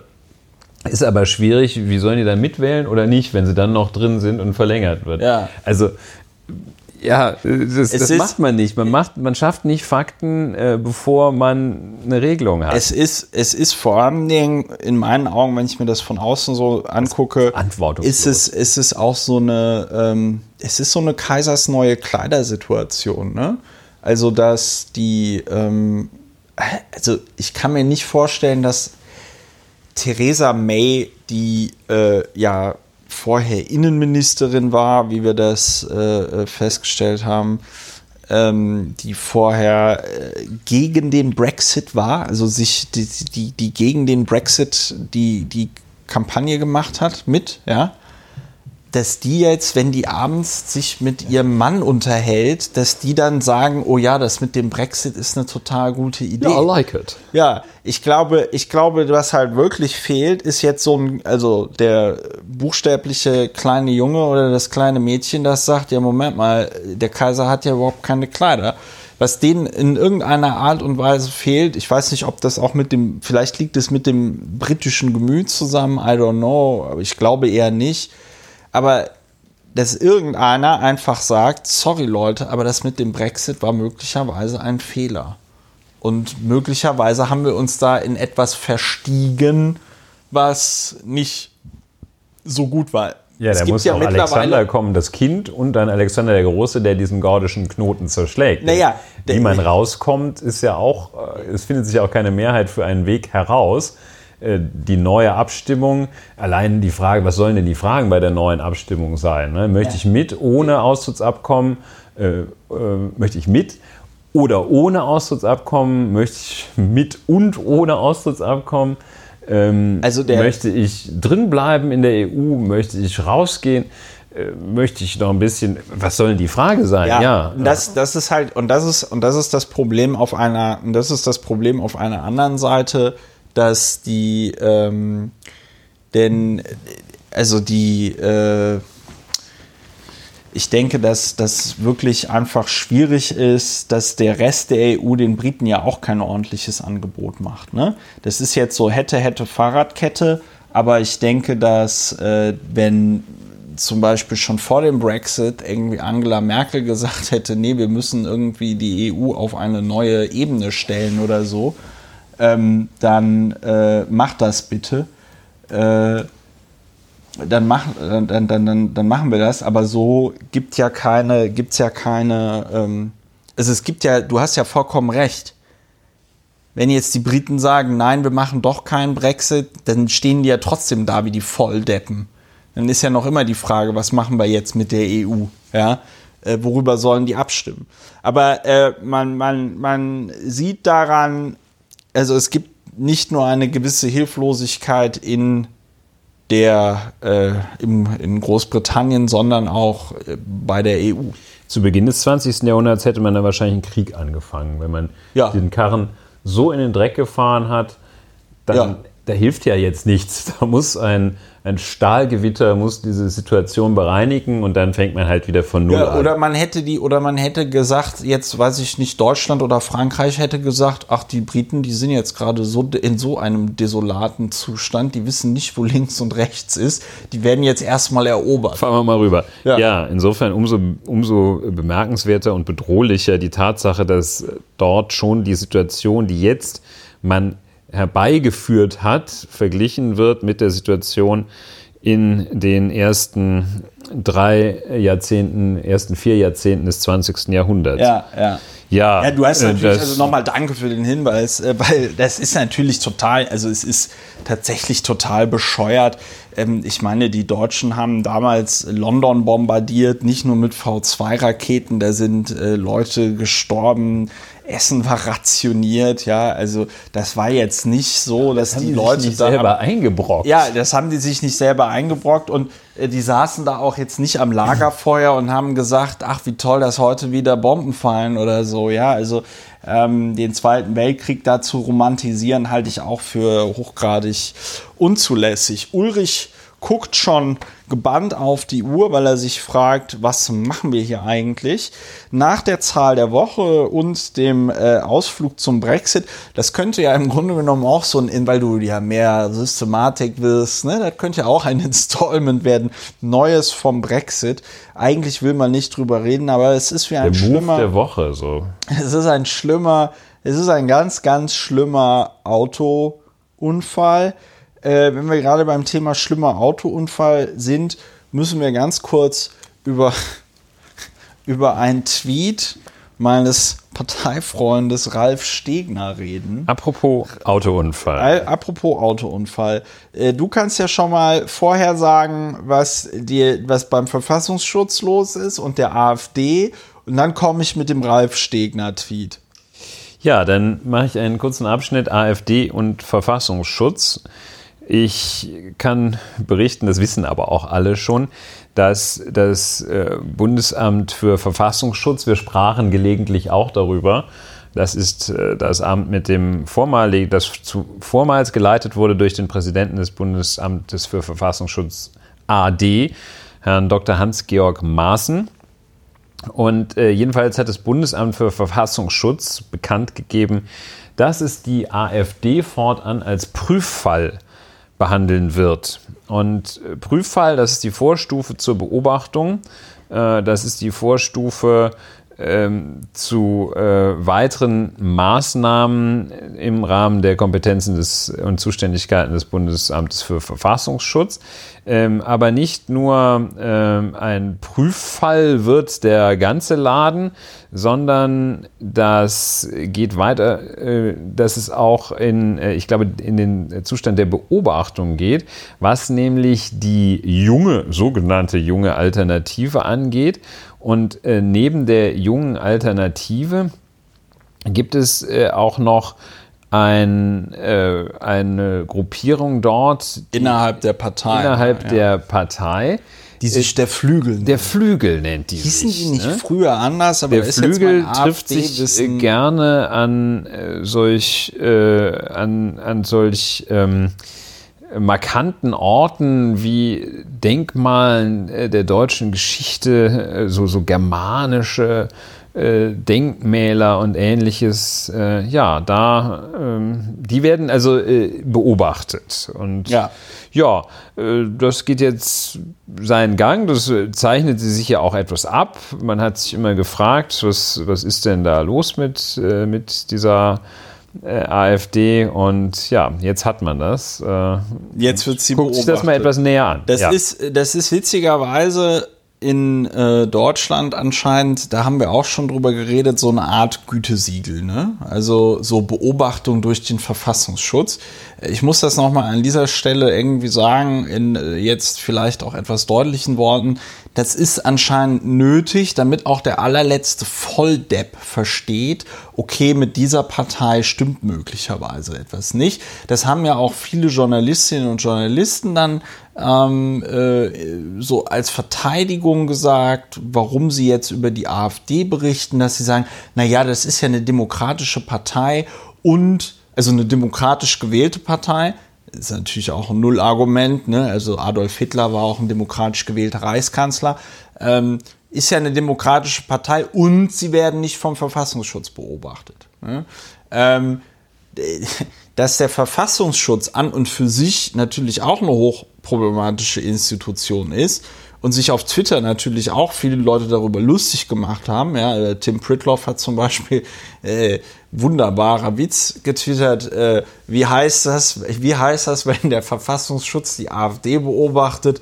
Selfie.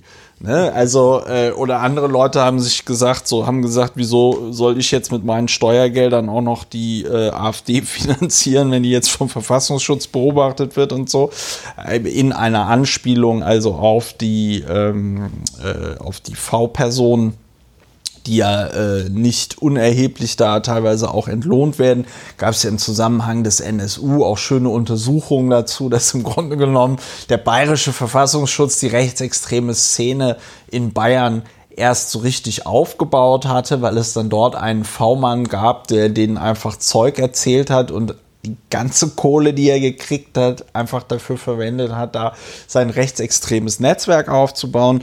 Alles schön und gut. Sponsored. Das ist die Ausnahme, Aufnahmesituation und man hätte, hm? achso, du wolltest jetzt noch was ja, sagen? Ja, ich wollte gerade noch äh, richtig stellen, bei der JA und der Flügel, ähm, ja.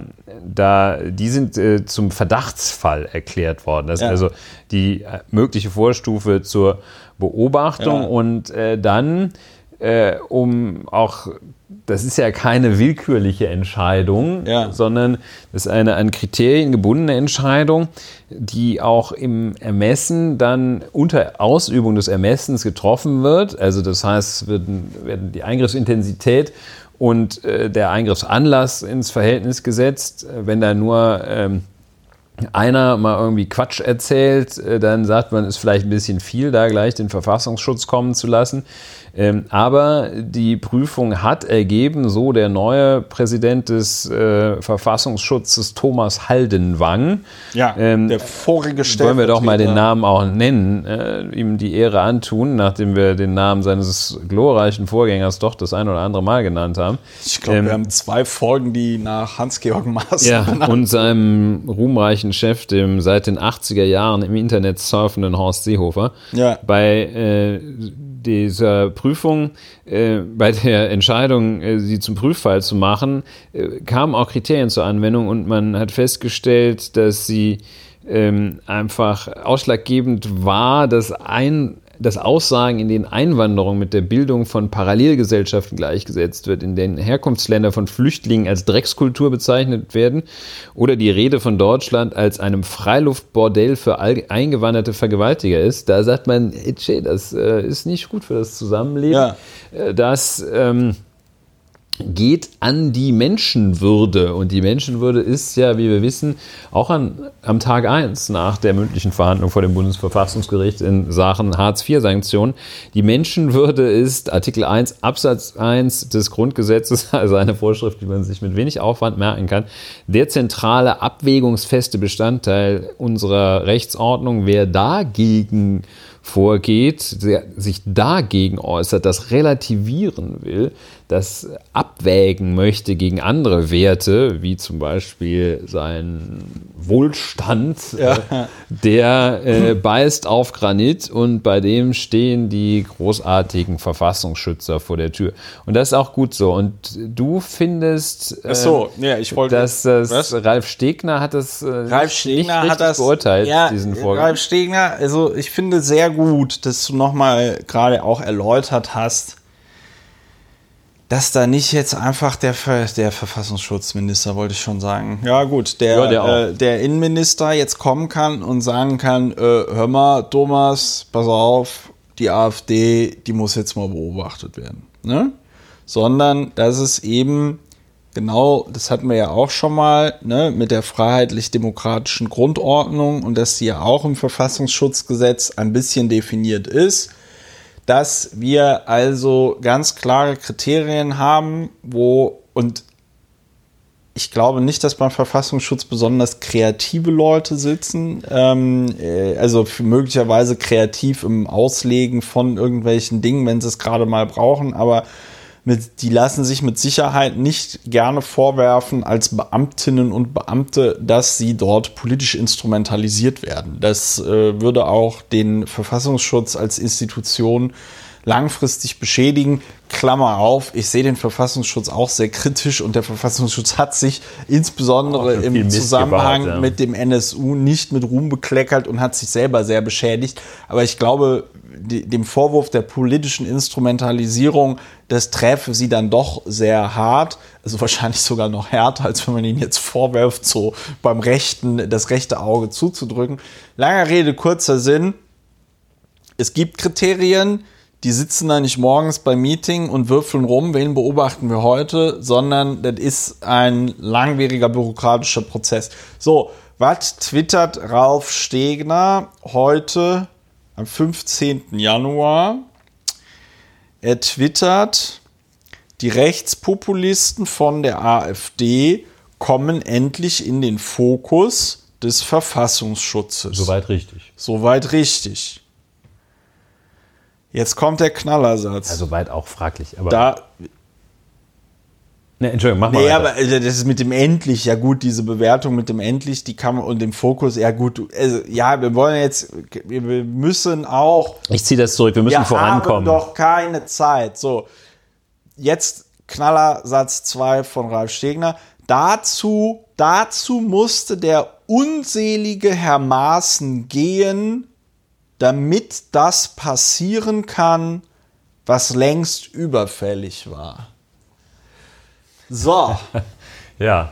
Da ja, sind wir so ein bisschen bei dem Anwendungsfall von vielleicht doch mal die Fakten checken. Ne? Ja, also, dass mal, man sagt, ja. Fakten checken, dann so. was dazu sagen. Wenn, wenn Muss man, das, nicht immer, aber. Wenn, wenn, man das, wenn man das hätte intelligent machen wollen, ja, hätte man einfach sowas getwittert wie: Ach, das ist aber komisch. Kaum hat der Verfassungsschutz einen neuen Präsidenten, schon wird die AfD beobachtet, ein Schelm, der sich der Böses denkt aber auch schon mit diesem Tweet, der, selbst dieser Tweet würde, sag ich mal, zurückfeuern. Aber wir erinnern uns, der Grund, warum Hans-Georg Maaßen rausgeschmissen worden ist und warum wir auch hier ähm, äh, äh, uns zwei bis drei Folgen lang über ihn unterhalten war, haben, war ja, dass er im Zuge der rechtsextremen Ausschreitung von Chemnitz im letzten Jahr der Bild-Zeitung ein Interview gegeben hat, in dem er also dort mitteilte zu dem mittlerweile berühmt-berüchtigten Video, das durch die Formation Antifa Zeckenbiss veröffentlicht worden ist. Ähm, wo dann später noch ein Redakteur, ich suche das mal raus, in einem wirklich äh, äh, rechten Forum auf Facebook äh, quasi den Originalpost gefunden hat. Da sagte Hans-Georg Maaßen, noch bevor der Verfassungsschutz dieses Video in irgendeiner Form prüfen konnte, nach der ersten vorsichtigen Einschätzung seines Hauses gäbe es keine Hinweise darauf, dass es in ähm, Chemnitz zu Hetzjagden gekommen sei, worauf ihm der Generalstaatsanwalt von Chemnitz widersprach und sagte, also wir haben hier Anzeigen und die Schilderungen, die wir haben, da gibt es auch keinen Grund daran zu zweifeln. Und maßen noch weiter, dass er das Video für eine für ein Täuschungsmanöver hält, das von dem Mord ablenken soll, der da auch passiert ist. Ja, wir haben das in zwei Folgen sehr intensiv auseinandergenommen, also auch die Nuancen und Feinheiten müssen wir jetzt hier nicht alles überholen. Das waren aber die Äußerungen, die Hans-Georg Maaßen ins öffentliche Kreuzfeuer brachten, insbesondere, dass er dann noch im Zuge dieser ganzen Chemnitz-Geschichte äh, öffentlich seine Meinung darüber kundgetan hat, wie denn jetzt die Presse seiner Meinung nach eben über diesen ganzen Zusammenhang berichten sollte. Und das führte dann zu einer veritablen Koalitionskrise. Das führte dann dazu, dass gesagt wurde, okay, der Mann ist in dieser Position nicht mehr haltbar.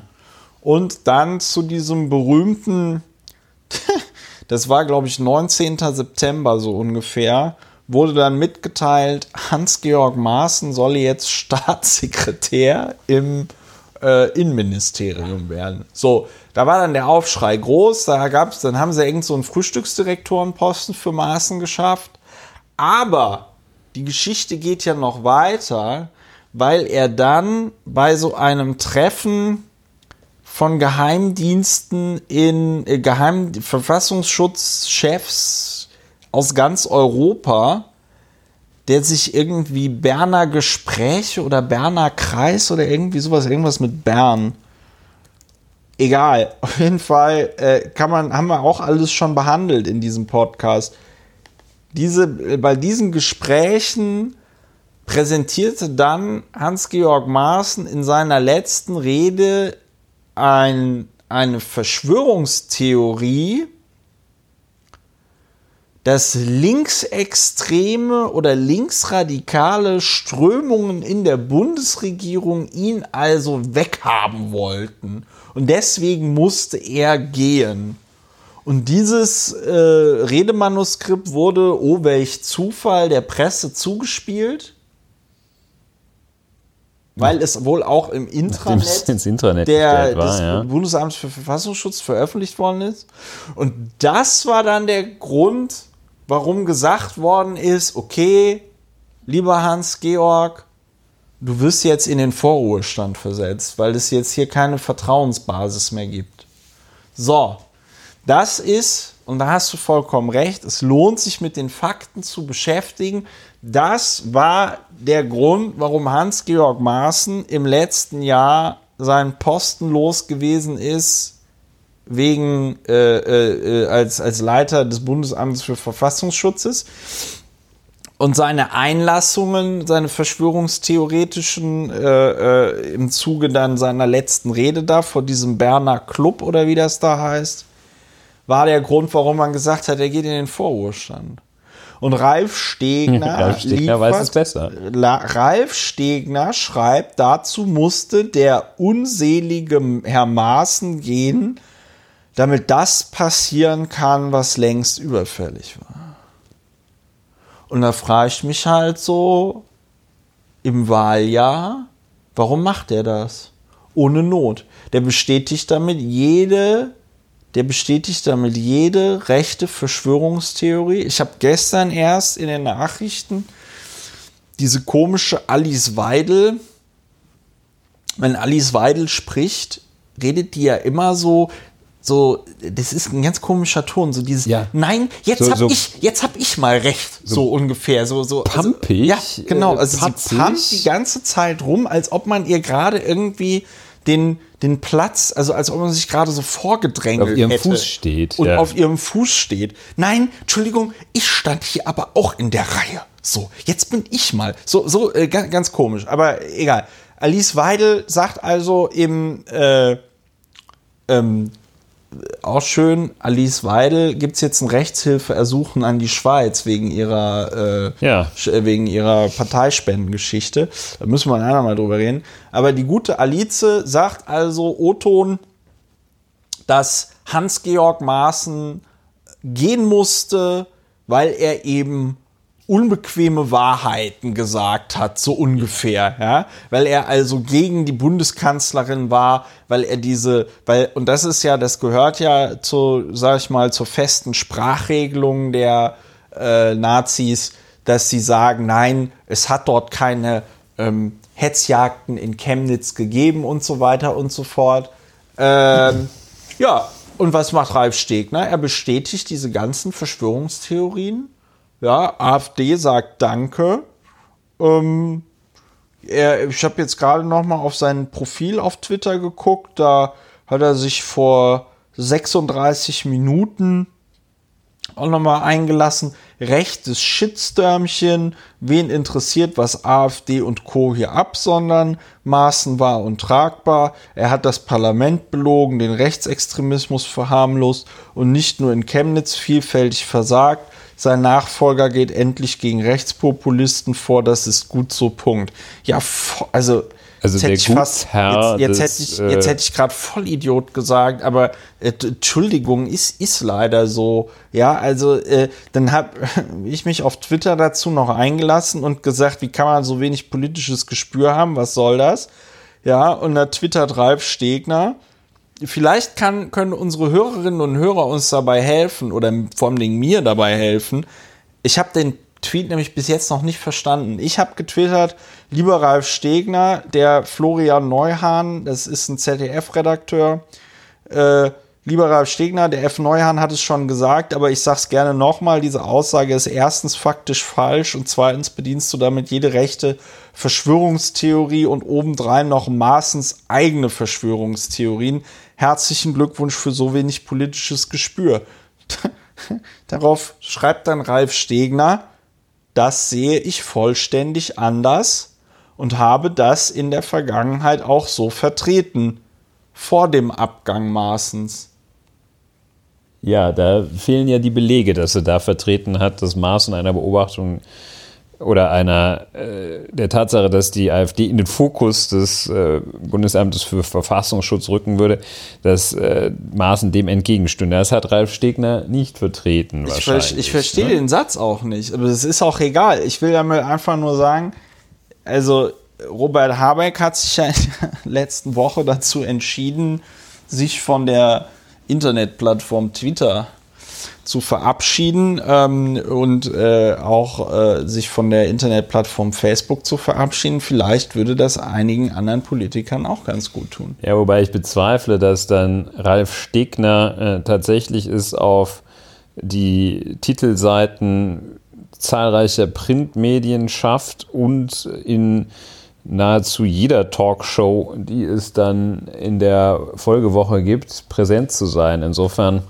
ist der Verzicht von Robert Habeck einer, den sich nicht jeder leisten kann, wenn er noch gehört werden möchte. Ja. Aber bei Ralf Stegner, ja, vielleicht es äh, empfängt er ja diese Empfehlung. Ich glaube nicht, dass er sie, ich glaube nicht, dass er sie empfängt, aber mich macht das halt einfach sprachlos, weil du kannst dich als, wenn du als Politiker halbwegs seriös äh, wahrgenommen werden willst, kannst du dich nicht zum Beispiel über sogenannte Fake News äh, äh, beschweren, über politische Propaganda im Internet irgendwie beschweren, über Hassrede beschweren, über alles Mögliche, was da momentan im Internet, in den sogenannten sozialen Medien falsch läuft, beschweren, um dann selber irgendeinen Blödsinn in die Welt zu setzen, der, wie gesagt, wenn du es zu Ende denkst, beschädigt das ja auch die, die, die Position des Verfassungsschutzes.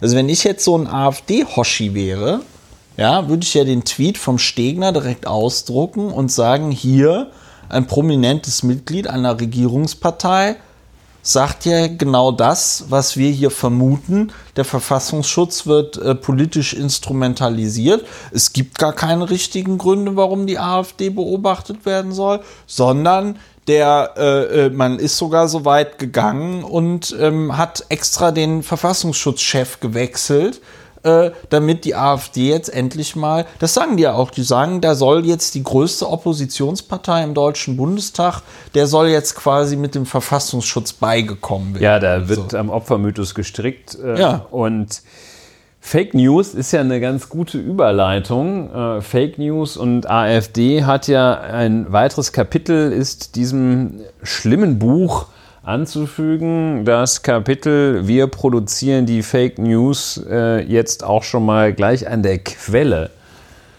Achso, du, willst jetzt schon über, du willst jetzt schon über Frank Magnitz sprechen, ne? Ja, ist so ein unterschwellig eingebrachter so, Vorschlag ja. gewesen. Ich, ich, wollte nur noch ganz kurz über Yannick Hendricks auch noch reden. Ah, ja, dann aber, wir aber, das aber, aber, aber, ganz schnell, da können wir nur darauf hinweisen. Also äh, BuzzFeed Deutschland wurde von Yannick Hendricks verklagt. Wer ist Yannick Hendricks? Über den haben wir auch schon einmal hier gesprochen.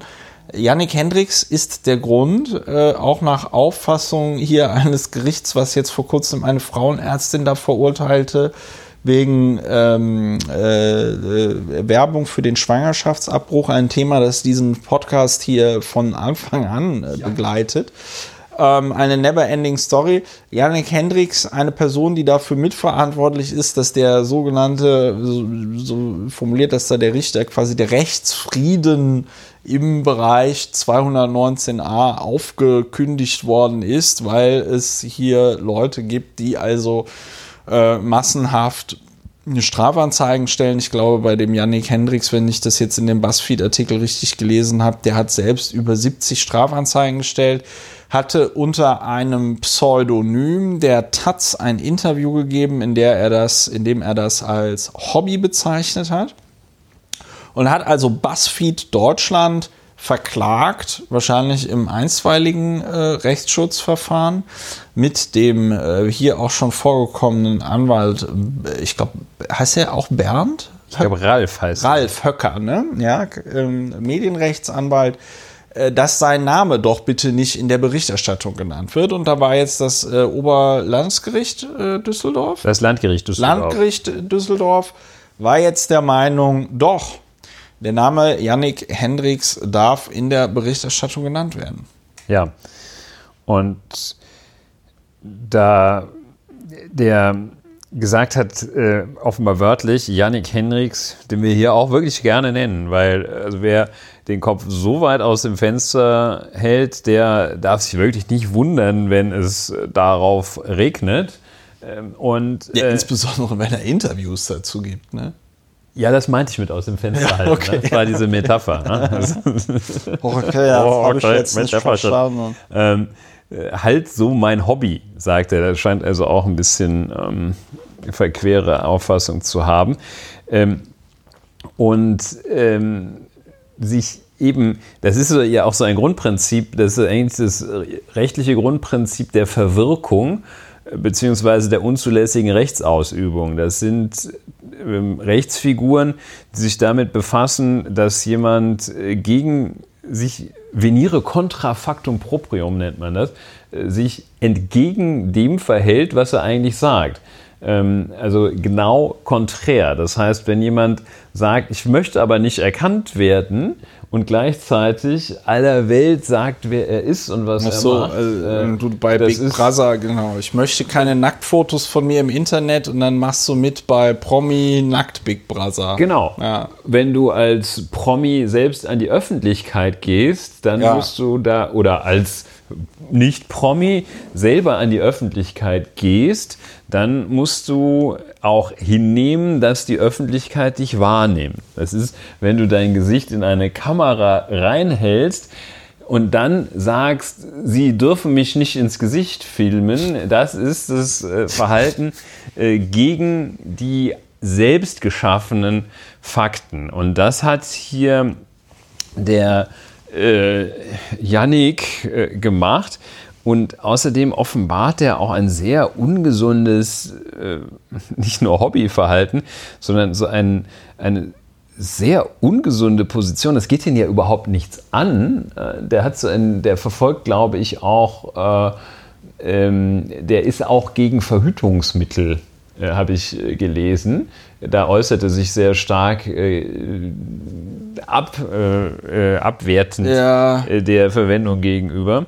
Ähm, ich muss mir jetzt, ich muss mir also, jetzt einen abfälligen Kommentar ist, ähm, äh, verkneifen. Sagen wir mal so, wenn Yannick Hendricks jetzt bei ähm, einer Miss U nicht Miss Universe, bei einer Mr. Universe äh, Bodybuilding Competition mitmachen würde, ähm, er hätte es, glaube ich, schwer, sich zu qualifizieren oder da, also ähm, aber das ist ja auch jedem überlassen, wie er das mit der Körperpflege und dem Aussehen und so handhabt. Hast du ihn gesehen? Ne, es gibt ja Fotos von ah, ihm. Wenn du ja, Janik ich da nicht äh, äh, googelst, äh, dann ähm, äh, er, er, ist ja da irgendwie Mathematikstudent in Süddeutschland und so und dann findest du relativ schnell Fotos. Ja, äh, das ist also ich versuche das noch, das wäre auch äh, etwas für die Psychoanalyse, ja. ich versuche zu ergründen, was Menschen dazu treibt, Dinge anzuprangern, die mit ihrem eigenen Leben gar nichts, gar nichts zu tun, zu tun haben, nichts, ja. beziehungsweise vielleicht äh, umgekehrt etwas zu tun haben. Da ist ja irgendein Hass auf äh, Frauen. Auf äh, Frauen. Ja. da, also, da brauchen wir gar keinen, brauchen wir gar keinen Psychologen. Für. Ja, das ist einfach. Ja, das Wahnsinn. Könnte, ne? könnte man also, vermuten, dass, dass ihn der äh, Hass von Frauen äh, zu, auf Frauen treibt. Wir können allerdings nicht in sein Gehirn gucken. Es kann natürlich auch ganz anders sein. Ne? Ja. Wenn äh, Ralf Höcker möglicherweise zuhört, muss man natürlich was die Formulierung angeht, ein bisschen vorsichtig sein. Aber das fand ich damals schon auch sehr interessant, dass der gute äh, Hendricks, äh, den wir hier erwähnt haben, äh, dann zum Beispiel jetzt nicht der Meinung war, er müsse diesen Podcast hier abmahnen. Ähm, das äh, finde ich dann nochmal auch ganz interessant, wie selektiv da anscheinend seine, seine Auswahl äh, ist. Ähm, jetzt kann man natürlich auch locker argumentieren, dass BuzzFeed Deutschland eine sehr größere Reichweite hat als dieser Podcast, aber Kleinvieh macht Noch. auch Mist. Und wenn man seinen Namen googelt, findet man ja trotzdem die Podcast-Folge, in der wir ihn erwähnen. Aber der gutste Yannick ähm, hat, ist jetzt unterlegen. Was ich jetzt mich noch frage, ist, ob er so verstrahlt ist ähm, und in die Hauptsache geht. Ja. Also jetzt noch kurz zur Erklärung. Das war jetzt wahrscheinlich das aus. einstweilige Rechtsschutzverfahren. Wenn du das verlierst, hast du immer noch die Möglichkeit, in die Hauptsache zu gehen. Das landet dann aber meistens natürlich direkt beim selben Gericht und ist von daher möglicherweise nicht so die er hat Erfolgs wahrscheinlich auch hier in der, ja. im vorläufigen Rechtsschutz noch ein Rechtsmittel. Er kann, so, kann noch gegen das Urteil, so, ja, äh, mit dem das Landgericht Düsseldorf seinen Antrag auf Erlass einer einstweiligen Verfügung abgelehnt hat, in die Berufung gehen. Ich äh, bin in diesen zivilrechtlichen Sachen äh, nicht so versiert. Aber ja. falls er zuhört, ich kenne jemanden, der das macht und also, ähm, Aber wir kennen da, wir kennen da sehr viele, die das machen, die das auch sehr gut machen. Ich kenne ja. vor allem jemanden, der das gut macht. Wir ja, kennen ja, welche, die das gut machen. Also, ich glaube ich sogar denselben, der das sehr gut macht. Ja. Ähm, äh, ja, ich habe ja schon einige, ich habe ja schon einige äußerungsrechtliche Verfahren leider führen müssen und es läuft tatsächlich so ab: Du machst erst den einstweiligen Rechtsschutz.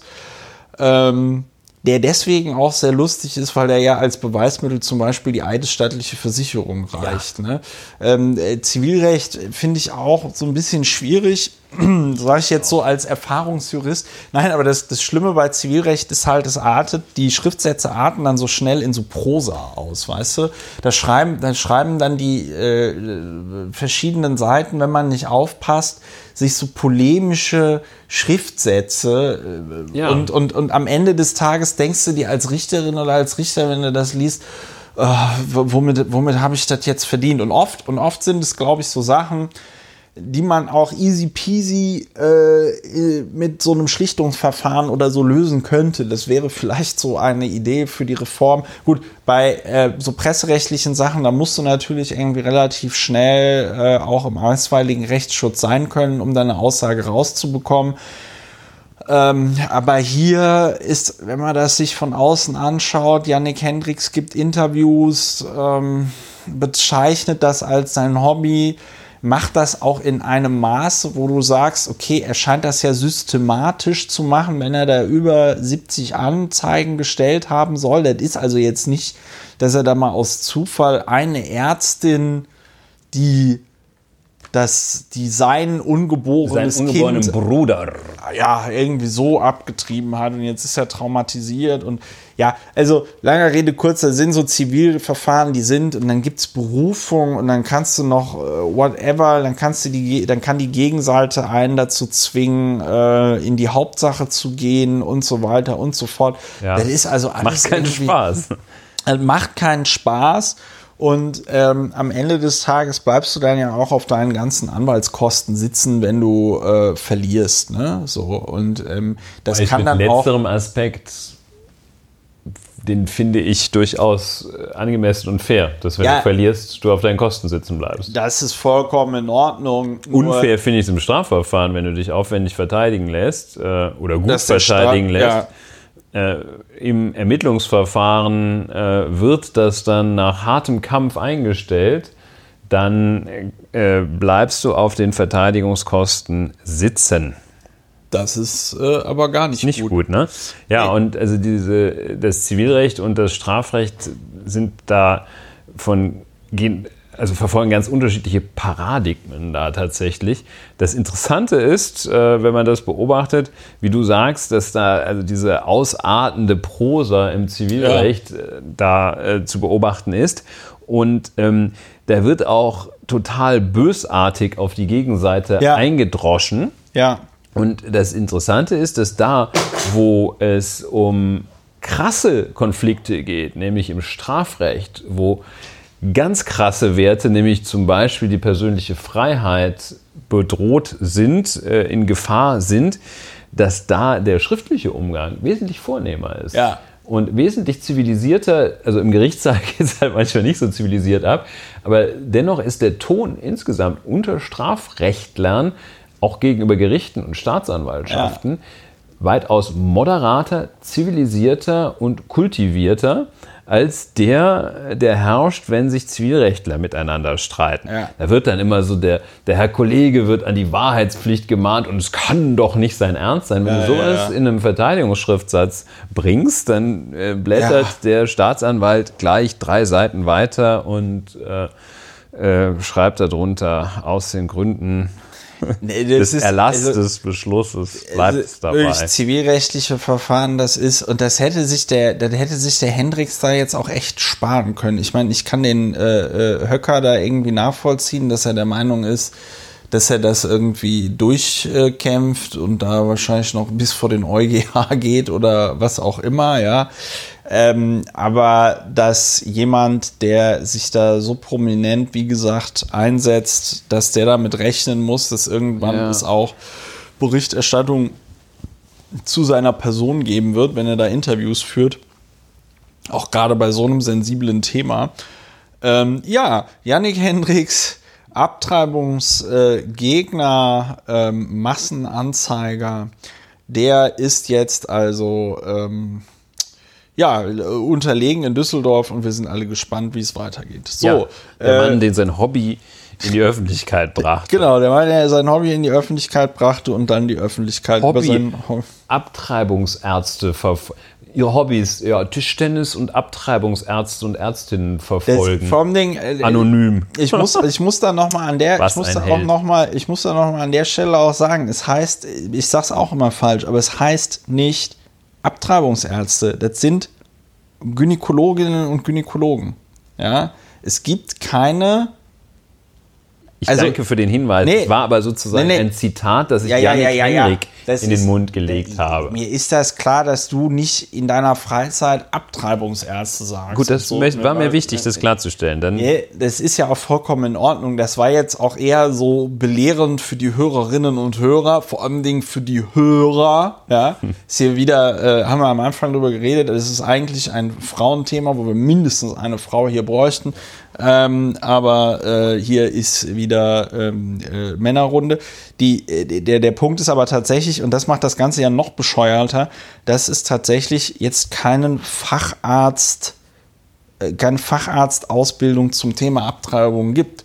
Und das äh, hat jetzt auch äh, hier Gynäkologin äh, auf, auf, auf Twitter haben das auch berichtet. Ja, das kommt dann im Studium, selbst wenn du also Facharzt Gynäkologie machst, kommt das dann im Studium irgendwie so einmal vor, ja, wo dann so ein bisschen darüber geredet wird und das ist ja auch ein, sag ich mal, nicht äh, unerheblicher Eingriff, der da stattfindet, der ja auch ordentlich gemacht werden muss, wenn man nicht äh, die äh, äh, Gebärfähigkeit der Frau gefährden möchte. Oder, oder so, möglicherweise ja? auch das Leben der Frau. Oder das Leben der Frau. So, äh, das ist also alles schon ein Thema, das unschön genug ist. Und äh, Yannick Hendricks hat es für alle Leute, die darin involviert sind, noch ein bisschen unschöner gemacht, indem er die Möglichkeit von Ärztinnen und Ärzten über den Schwangerschaftsabbruch im Internet zu berichten, dadurch verkompliziert hat, dass er massenhaft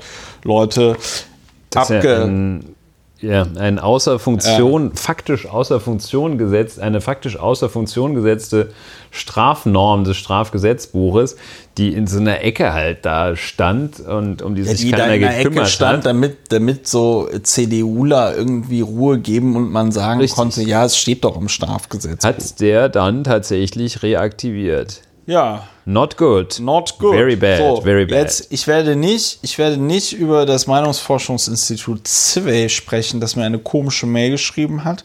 Darüber reden wir in der nächsten Folge. Sehr schön. Vielleicht reden wir dann auch über Homeschooling. Das war in der vergangenen Woche auch ein interessanter Punkt. Wieso Homeschooling? Darf man seine Kinder aus der Schule heraushalten und sie dann zu Hause unterrichten. Das ist an mir komplett vorbeigegangen. Ja, eine Entscheidung des Europäischen Gerichtshofs für Menschenrechte, glaube ich. Ach, sogar. okay, aber musst jetzt mal ganz kurz, jetzt hast du mich so Die habe ich, angeteasert. äh, hab ich, auf die bin ich allerdings auch nur dadurch gestoßen, dass ich gerade im Auto unterwegs war und, Und Deutschland und Und während des Nein, Autofahrens ich mal so ein bisschen keine gegoogelt. Ordnungswidrigkeiten einräumen on air. Und ähm, Homeschooling, da war eine Entscheidung, ähm, die äh, eine, eine Familie, die aus religiösen Gründen Oh ähm, sich darauf auf religiöse Gründe berief, äh, die Kinder nicht in die Schule schicken zu können und zu Hause unterrichten In welchem Land? wollte. In Deutschland. In Schland. Ja, das, ist Schland. aber, das ist aber Ja, das tatsächlich, das ist aber tatsächlich interessant. Äh, Ja, erzähl mal weiter. Das, ähm, und die haben dann äh, Dirk und Petra Wunderlich aus der Nähe von Darmstadt. Äh, die aus- heißen nicht wirklich Dirk und Petra Wunderlich. Das ist äh, meine Quelle. Äh, Legal Times Online ist es, glaube ich. Du, ist Ähm, okay, die heißen halt die. die äh, Ich sehe okay. nicht Name von der Red- Redaktion geändert, aber Ja. vielleicht auch nicht der Kern der äh, Fragestellung, hatten sich äh, geweigert, ihre vier Kinder in die Schule zu schicken. Ja. Bußgelder gibt es dann und äh, das hat aber alles nicht gefruchtet. Äh, dann ähm, wurden sie weiter verurteilt. Ähm, das Landgericht Darmstadt hat sie verurteilt. Dann haben sie doch die Bußgelder aber bezahlt, ne? Weil sonst kommen sie doch. Äh, Solange das nicht rechtskräftig ist, kommst, äh, gibt es keine. Äh, Ach so, wenn du gegen die Bußgelder vorgehst. Ah ja, sehr guter Ja, Punkt. genau. Okay, Also- und dann, Ende vom Lied, was hat der EuGH gesagt? Der nee, nicht EuGH. Europäische Gerichtshof für Menschenrechte hat gesagt, dass die Schulpflicht und ihre Durchsetzung nicht in Deutschland nicht gegen die Europäische Menschenrechtskonvention verstoße. Die Beschwerde also zurückgewiesen oder abgewiesen. Aha, Das weiß ich aha. gar nicht genau, wie das da heißt. Äh, Das Interessante ist, ähm, also diese Entscheidung sorgte so, glaube ich, so anderthalb Stunden lang beim Deutschlandfunk für Aufregung. Also kein, äh, kein ganz breiter Kreis, aber das hier in anderen äh, Staaten ist es wohl tatsächlich anders. Da wird es wesentlich ähm, lockerer gesehen, äh, wesentlich äh, weiter gehandhabt. Da, wenn man da so ein bisschen nachweist, dass man lesen und schreiben kann und sich verpflichtet, seinen Kindern das auch beizubringen, dann kann man bis zu einem gewissen Grad, äh, darf man Homeschooling machen. In Deutschland ist das ähm, nahezu ausschließlich der Gruppe der Schausteller vorbehalten. Schausteller und Zirk Fahrendes Zirkus. Volk. Fahrendes Volk, äh, die äh, also auch wirklich glaubhaft machen, dass sie fahren. Reicht nicht, wenn man ein Karussell irgendwo stehen hat am Anhänger. Ähm, denen ist es, die werden von der allgemeinen Schulpflicht, können die befreit werden. Äh, daneben in Kliniken und Krankenhäusern wird das auch schon mal so gehandhabt. Aber alle wenn anderen, man da- wenn man- gibt es die wenn man- allgemeine Schulpflicht. wenn man da ist- Patient ist. Also nicht die Kinder von Chefärzten, sondern wenn du. Ja, ja, nee, mir, ich wollte ich wollte das nur nochmal. Ja. Und ähm, wenn der Vater im Krankenhaus arbeitet, so, muss man nicht mein Vater Schule. ist Chefarzt, ich muss nicht in die Ja, Schule. ich werde nämlich auch Chef oder Influencer. Ja, Influencer. Ähm, und ähm, also die allgemeine Schulpflicht äh, sehr rigoros in Deutschland angewendet, sehr rigoros auch durchgesetzt und ähm, das mit dem Segen des Europäischen Gerichtshofes für Menschenrechte in Straßburg. Ähm, kann man sich auch mal fragen, allgemeine Schulpflicht, ist das, braucht es das wirklich? Ähm, aber was ich den interessanten, einen weiteren interessanten Aspekt daran fand, da gibt es so ein, eine doch sehr einschneidende, um das wertfrei zu sagen, einschneidende Vorschrift, die Menschen, Eltern sehr erhebliche Verhaltenspflichten auferlegt, kümmert sich kein Mensch drum oder äh, beschwert sich kein Mensch, finden alle gut. Sowas gibt es. Es gibt einfach, man, man kann Sachen regeln und, und es funktioniert. ne? Also du meinst das jetzt mit der Schulpflicht? mit der Schulpflicht, ja. Ja. Also, man, da, da ist, da ist es so, du- und das ist wieder das Ah, Beispiel okay. dafür, der Gedanke, der dahinter steht, ist, dass Pflichten äh, werden dann begrüßt, wenn man sie für sinnvoll Ja. hält, wenn man sie ganz persönlich für sinnvoll hält. Diese Schulpflicht halten offenbar alle für sinnvoll, jedenfalls Ja. nicht für abschaffungswürdig, ähm, was daran liegt, dass sehr viele auch selber zur Schule gegangen sind und die tun sich ja dann immer schwer damit, dann das äh, ihren Nachfolgern nicht anzutun. Ja. Aber jedenfalls, wenn eine Pflicht für sinnvoll erachtet wird, ist überhaupt kein Problem. Wenn ich eine Pflicht für sinnvoll erachte, dann habe ich überhaupt kein Problem damit, die quasi für allgemein verbindlich erklären lassen zu wollen. Wenn ich eine Pflicht schlecht finde, dann nenne ich sie Schulmeisterei, Schulmeisterei auch das noch. Ja, äh, äh, nenne, äh, nenne, ich sie also Bevormundung. Ne? Bevormundung, äh, Und äh, da, ja. da, muss man, anhand solcher Beispiele muss man äh, umdenken, weil also eine Schulpflicht ist ja. gleichzeitig auch das Verbot, seine Kinder Kinder zu Hause zu lassen, aber, äh, wenn, die Schul, wenn der Schulgong tönt. Aber, ja. aber das Problem, also ich verstehe das und ich finde zwei Sachen interessant. Erstens, den Punkt, den du da nennst, der ist natürlich vollkommen richtig, vollkommen interessant. Gleichzeitig bin ich jetzt, und da werde ich von den Hörerinnen und Hörern für dieses Elitendenken gescholten werden, natürlich der Meinung, dass 90 Prozent der Bevölkerung, nämlich die, die einen IQ von 100 oder darunter haben, dieses Beispiel, was du da gerade gebracht hast, nicht verstehen. Weil die nicht das Abstraktionslevel haben, zu sagen, ah ja, sehr interessant. Ich verstehe das sofort und denke mir so, ja, okay, der Ulrich, der hat recht. Das ist ja auch eine ziemlich gravierende Vorgabe. Da wird dir gesagt, wie dein Leben zu führen hast. Ne? Also ne, letzte Woche haben wir ja auch darüber geredet.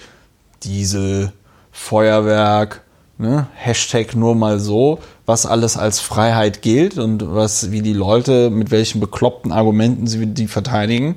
Bei der Schulpflicht ist es anscheinend alles überhaupt kein Problem.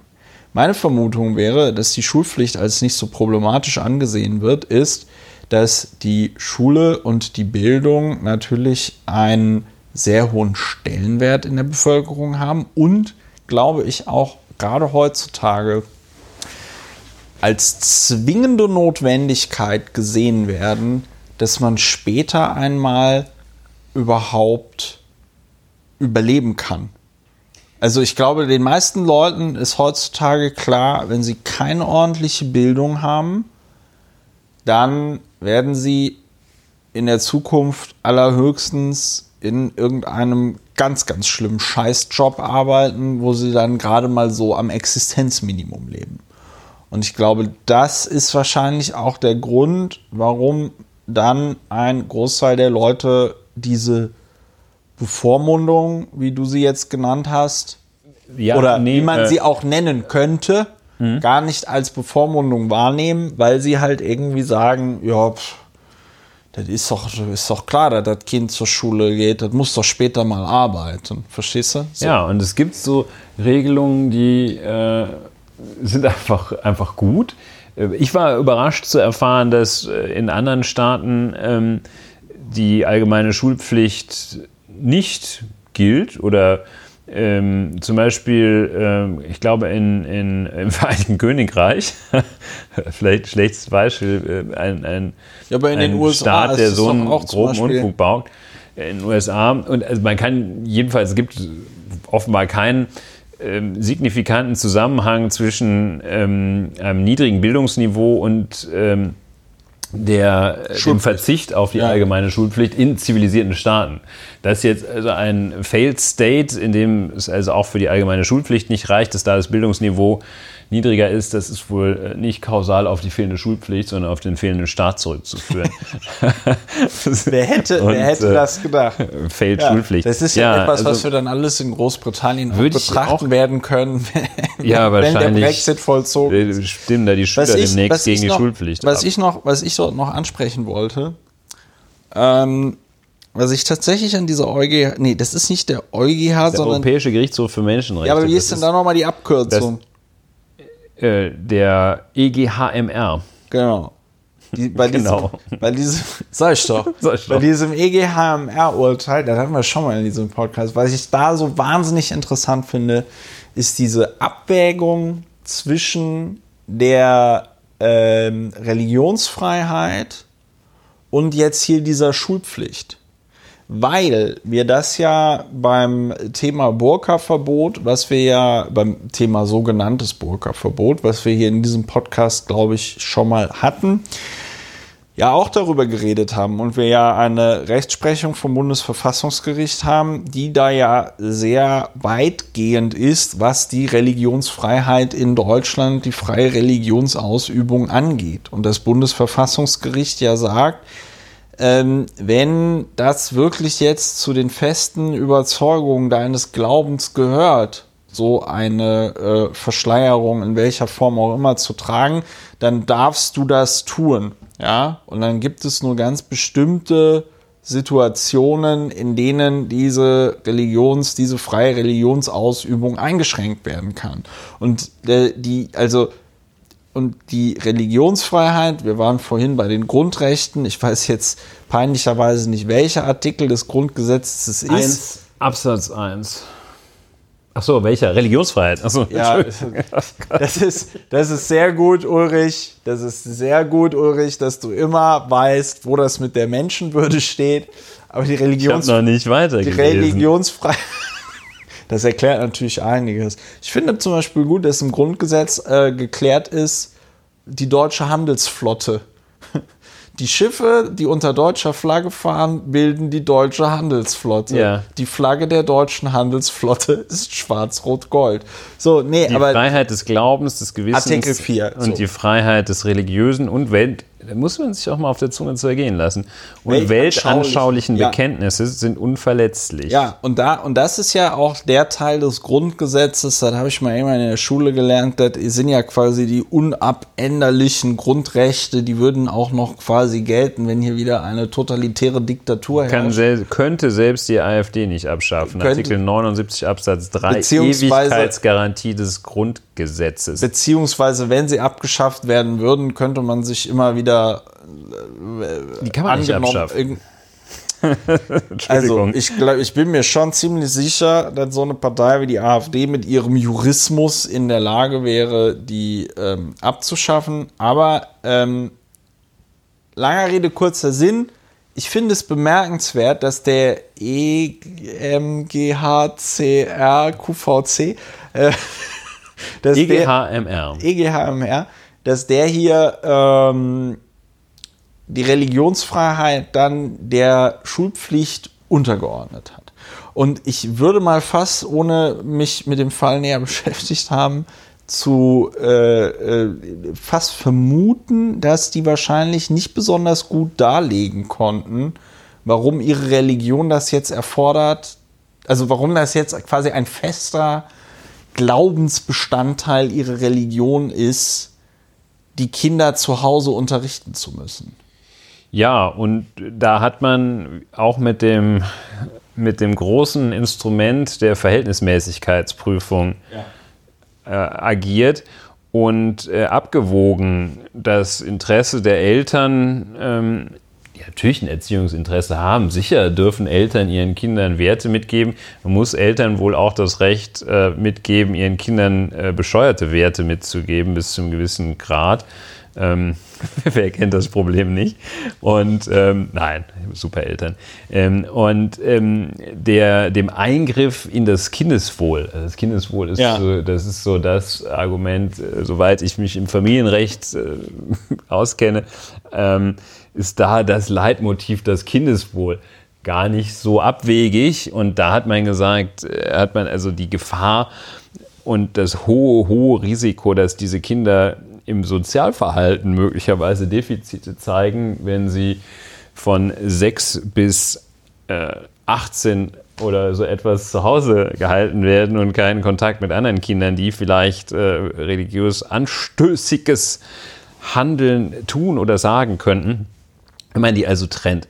Und äh, ja, klassische Abwägung. Ne? Also mit anderen Worten, es geht. Ne? Man kann durchaus Vorgaben machen und wahrscheinlich wird selbst der letzte Holzkopf sagen, ja, so, in dem Fall ist das ja auch richtig. Ne? Aber wenn ich mit meinem Auto mit 250 über die Straße brettern will, nee, da bin ich ja sehr beschränkt. Da wird man Nun, sehr ja. beschränkt. Aber ich finde, das ist nochmal ein sehr guter Einwand und ich denke, in der äh, ganzen Debatte eben um so Sachen wie Veggie Day, äh, Naturschutz, äh, keine Böller Tempolimit. und so.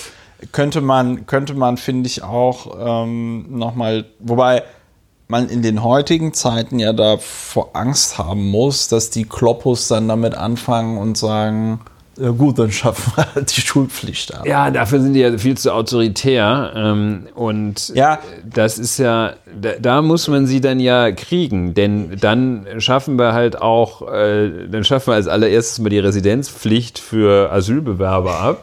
Ähm, das grenzt ja auch die Frage. Dann, äh, ja, Ja, gut. gut, aber du musst, du musst, du musst aber schon, du musst aber schon sehen, wenn du dir anguckst, wie äh, die FPÖ jetzt zum Beispiel in äh, Österreich regiert, dann ist das ja auch eine ganz klare Kampfansage an die sozial Schwachen. Ja, äh, die kürzen da jetzt die Mindestsicherung. äh, Die haben den 60-Stunden-Tag, äh, die 60-Stunden-Woche eingeführt, rechtlich. Ähm, Der 60-Stunden-Tag Ja. wäre ein großes Kunststück. Ne, will damit sagen, das ist natürlich schon da eine Politik der Rechten, die sich gegen Arbeitnehmerinnen und Arbeitnehmer richtet, die sich gegen sozial Schwache richtet, die sich gegen Andersdenkende richtet. Und da könnte ich mir tatsächlich vorstellen, aber gut, ich will sie jetzt auch nicht auf komische Ideen bringen. Äh, Das äh, große Finale der heutigen Sendung, äh, Frank Magnitz, Ist einem Mann gewidmet, ist einem Mann von gewidmet dem wir sehr viel gehört haben. von dem wir sehr viel gehört haben und wo ich im Nachhinein sagen muss, es war eine spitzenmäßige Entscheidung von uns in der letzten Woche, dieses Thema nur anzuteasern, da Dinge zu Trage getreten sind, die doch auch, ähm, ja, die sich tatsächlich selbst kommentieren und ähm, weil das alles immer auch ein Stück weit verworrener wird und weil in der Reaktion auf Frank Magnitz, und das haben wir letzte Woche auch schon ähm, thematisiert, sich doch dann auch noch mal ein paar schöne Sachen irgendwie ableiten lassen. Ja, also, Äh, in, also erstmal möchte ich in ja. diesen Glückwunsch an uns beide Ja. einstimmen, dass wir ausdrücklich gesagt haben in der letzten Folge vom 9. Januar, ähm, das war zwei Tage, der Tag zwei, Tag nachdem Herr Magnitz äh, schwer verletzt wurde, oder verletzt wurde, muss man auch nochmal sagen, ähm, und ähm, da war die Lage so verworren, dass wir, da waren wir auch wirklich deutlich besser als unser Bundespräsident, Ja. der gleich gesagt hat, das geht gar nicht. Ich weiß, wie es war und es geht vor- gar nicht. Nee, vor allem Dann hat er gesagt, wir gesagt- wissen nicht, wie es war und deshalb wissen wir auch nicht, wie es geht. Er War hat, vor allem Dingen, er hat vor allem Dingen gesagt, das ist das Schlimme, Gewalt, dass Gewalt in der politischen Auseinandersetzung nichts zu suchen hat und so weiter und so fort, wodurch er ähm, das direkt als eine ja, politische Straftat äh, geframed hat und zum Der Außenminister Heiko Maas ebenfalls. und es zum jetzigen Zeitpunkt ja noch überhaupt nicht klar ist, woher die mutmaßlichen Täter. Özdemir hat so einen Spagat hingelegt. Er hat gesagt, Täter müssen bestraft werden, Nazis raus. Und sagt, Herr Cem, hallo. Ja, machen wir doch kurz, äh, kurzen Fakten Ja, der Durchlauf. Sachverhalt. ne? Also, äh, Es begab sich ja. äh, zu der Zeit Am des 7. 7.1., Januar ja. 2019. Ähm, Tag nach den Heiligen Drei Königen, wie du vorhin schon so, die kommen ja, treten ja auch gleich auf. die Aha. kommen, hahaha. Ja, also am äh, 7. Januar 2019 nach einer Veranstaltung in Bremen betritt Frank Magnitz die Straße. Frank Magnitz ist Bundestagsabgeordneter für die Partei, die sich Alternative für Deutschland nennt. Die sogenannte, Die sogenannte Alternative für Deutschland. Er wird dem, dem rechten Flügel der Alternative für Deutschland. Ja, er ist tatsächlich, er ist tatsächlich in diesem, anscheinend in diesem Flügel, der sich der Flügel nennt. Also er wird dem rechten Flügel, äh, Zitat der Flügel, Zitat Ende zugerechnet, ähm, Kontakte zur sogenannten identitären Bewegung werden ihm nachgesagt. Das ist Frank Magnitz. Frank Magnitz verlässt also ähm, die, das Parkhaus Ostertor Kulturmeile, wie es hier heißt, ähm, geht raus, kommt vorbei an ähm, so einem Aktionsstand äh, des ähm, Komitees Laia Alama Condé. Das sind äh, Menschen, die, es, wird, es hat gleich noch Bedeutung, dass er daran vorbeikommt, die sich äh, einsetzen gegen, die sich äh, äh, dafür, die ich muss kurz konzentrieren, also äh, Ja. die sich ähm, mit dem politisch äh, befassen, mit dem Tod eines äh, 2005 am Brechmitteleinsatz im Polizeigewahrsam gestorbenen, äh, ich glaube, Westafrikaners. Das ist nicht so wichtig, aus welchem Land äh, der kam. Äh, da geht er also dann vorbei ähm, und ähm, eine äh, gewisse Zeit später ähm, hat, ist Herr Magnitz relativ schwer im Gesicht verletzt. Ja. Er hat eine, ähm, es gibt jetzt auch ein Rechtsgutachten, äh, nicht ein Rechtsgutachten, es gibt ein Gutachten des Rechts, eines Rechtsmediziners, der Gelegenheit hatte, Frank Magnitz direkt nach der Tat zu untersuchen. Äh, Frank Magnitz hat eine sogenannte Monokelfraktur, wenn mich nicht alles täuscht. Nee, ein Monokel, nicht keine. Ein Monokelhämatom Ein wahrscheinlich. Monokelhämatom. Äh, das kann man auch übersetzen mit blaues Auge. ein blaues Auge, das dadurch zustande gekommen ist, dass äh, er also ähm, auf sein, äh, seine Brille sich in sein Gesicht gedrückt hat und er hat eine Riss, Quetsch, Wunde und Hautschüfung entlang einer Linie am Kopf, die als Hutkrempe bezeichnet wird. So. Ja, also Monokel, Hämatom und Hutkrämpe. Äh, Das ist wirklich sehr schön präzise. Jedenfalls äh, ähm, hat er das und äh, wird damit äh, in ein Krankenhaus eingeliefert. Ähm, und äh, dann sehr kurze Zeit danach wird veröffentlicht ein, auf, über Facebook ein Foto von Herrn Magnitz mit einer, äh, das kann man ohne es zu werten sagen, äh, klaffenden Wunde, einem völlig zugeschwollenen Auge. Äh, Er sieht da also äh, schon arg ramponiert aus. Herausgegeben wird gleichzeitig eine Pressemitteilung, also ziemlich zeitgleich, eine Pressemitteilung äh, der AfD, die von äh, Ann-Kathrin Magnitz, Der äh, Tochter. der Tochter des Frank Magnitz, maßgeblich verfasst und ähm, äh, redigiert wurde.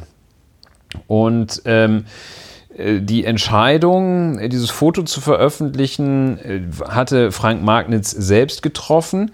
Und ähm, Ja, er hat offenbar, äh, es ist ja so, wir, wir sollten vielleicht noch sagen, dass da drei Personen, äh, Ja, genau. er da in in dieser der- Theaterpassage, wo er da lang lief, ist er drei Personen begegnet. Ja, das kommt jetzt. Also in der Pressemitteilung Ja. äh, hieß es, äh, dass äh, Frank Magnitz äh, angegriffen wurde von drei Personen, äh, die ein Kantholz eingesetzt hatten, um ihn zu verletzen ähm, und die ihm äh, mehrfach gegen den Kopf getreten hätten. Und äh, nur durch das beherzte Eingreifen, so die Pressemitteilung, durch das beherzte Eingreifen eines Bauarbeiters sei Schlimmeres verhindert worden. Da kam dann äh, äh, Zweifel auf und ähm, ob das tatsächlich so war. Die kamen insbesondere deswegen auf, weil es, also erstens muss Frank Magnitz direkt nach der Tat ansprechbar gewesen sein, weil er nämlich, und das ist durch ein Überwachungsvideo wohl auch eine gesicherte Erkenntnis, weil er nämlich tatsächlich einen Bauarbeiter, der ihm dort nicht, also der ihm dort insofern zur Hilfe eilte, als er dann irgendwann am Boden lag und dieser Bauarbeiter zu ihm hinkam und dann wollte Frank Magnitz noch vor Ort äh, ein Foto von sich haben, wie er da so liegt. Tatsächlich. Ja, das, mir, äh, äh, genau. das ist mir neu. Und dieser Bauarbeiter, ja, hat ihn dann dort äh, verarztet quasi. Ja, es ist wohl äh, gesichert, dass der Bauarbeiter dann äh, für eine ärztliche Versorgung in der Form gesorgt hat, dass er einfach einen Krankenwagen herbeigerufen hat. Ja, Ähm, ja, äh, so viel zum beherzten Eingreifen. Dann also Bundespräsident und Außenminister. Ähm, Außenminister jetzt der Funktionsbeschreibung ist ja ein Vorgang innen, aber gut, Heiko Maas kann das. Ähm, also die wesentlichen Stimmen äh, Bundespräsident Steinmeier, Außenminister Heiko Maas und äh, von den Grünen Cem Özdemir ähm, äußern sich also ähm, gefühlt von ihnen gefühlt staatstragend, äh, beklagen einen Angriff auf den Rechtsstaat, fordern die konsequente Bestrafung und ähm, äh, sprechen davon, dass es äh, auch gegenüber der AfD keinerlei Rechtfertigung für Gewalt gebe. Das sehr kurz, äh, das war dann schon am darauffolgenden Tag, dem 8. Januar ist, äh, ja, wird dann äh, Videoüberwachung sei Dank, ein Überwachungsvideo am 11. Januar veröffentlicht. Und zwar durch die Polizei. Durch die Polizei. Ähm, das war so kurz hin und her, aber die haben gesagt, wir wollen die Täter finden. Ähm, und ja, ich hatte aber auch das Gefühl, dass die Polizei, die ja von Anfang an der Darstellung der AfD, also sowohl die Polizei als auch die Staatsanwaltschaft, haben ja der Darstellung der AfD mit dem Kantholz und so weiter widersprochen. Ja, ja. schon die Handwerker, äh, es waren offenbar zwei Handwerker, ähm, sagten unmittelbar, äh, sagten unmittelbar nachdem sie auf Frank Magnitz getroffen waren, äh, sagten aus, dass sie die Tat selbst, die Tatbegehung, ja. äh, gar nicht gesehen haben. Sie seien, ähm, so die Polizeiwertung, das haben nicht die Bauarbeiter gesagt, sondern nach Wertung der Polizei, äh, Bewertung der Ausgaben, seien sie etwa eine Minute nach der Tat auf den am Boden liegenden Magnitz aufmerksam geworden. Also ähm, damit fängt äh, das schon an, sehr fragwürdig, um es mal vorsichtig auszudrücken, zu sein. Auf dem gesichteten Überwachungsvideo ist kein Schlagwerkzeug zu sehen. Es sind keine Tritte gegen den Kopf von Herrn Magnitz zu sehen.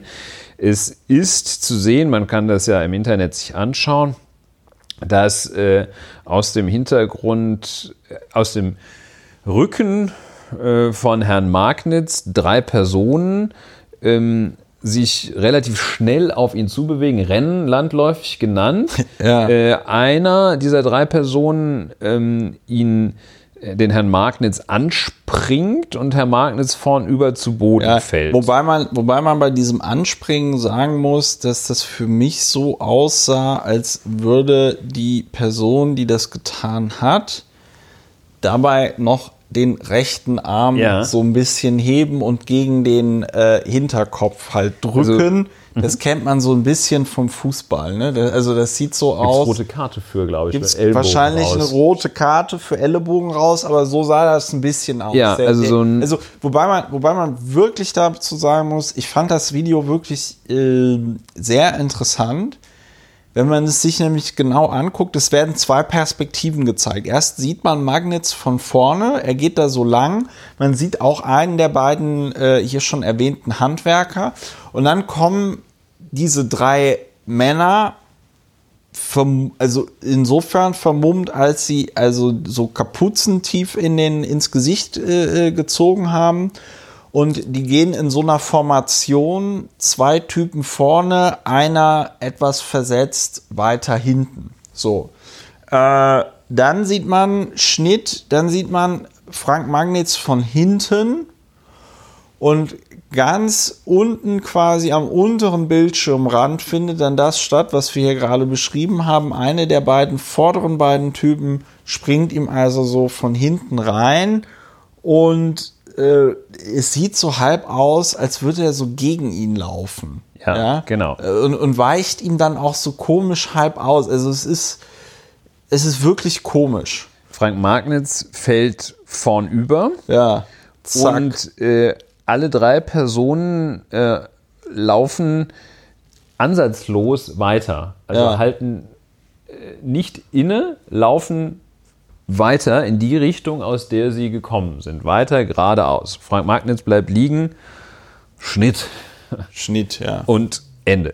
Ja, ähm, das heißt also, ja, was gibt es noch zu, zu berichten? Ja, ja, die ähm, AfD nannte das Ganze einen feigen Mordanschlag. Genau, Wie gesagt, äh, sie, sie äh, sprach von ähm, einem Kantholz, sie sprach von Tritten gegen den am Boden liegenden, äh, sie sprach von einem Mordversuch und äußerte äh, Verdacht, wer es sein könne. Genau, äußerte Nämlich Ver dieses ja. äh, Komitee, an dem äh, diese Aktivisten, ja. wie sie manchmal ein bisschen abfällig genannt werden, die ähm, sich des Andenkens des ja, afrikanischen Verstorbenen widmeten. Die, die da auch Aufklärung fordern. Und das ist jetzt nicht so, dass das irgendwie so ein, so ein esoterisches Bündnis ist, sondern der äh, äh, ehemalige Bremer Polizeipräsident hat auch schon an diesen Gedenkveranstaltungen äh, dort ja, teilgenommen. Also, also, das ist ein breites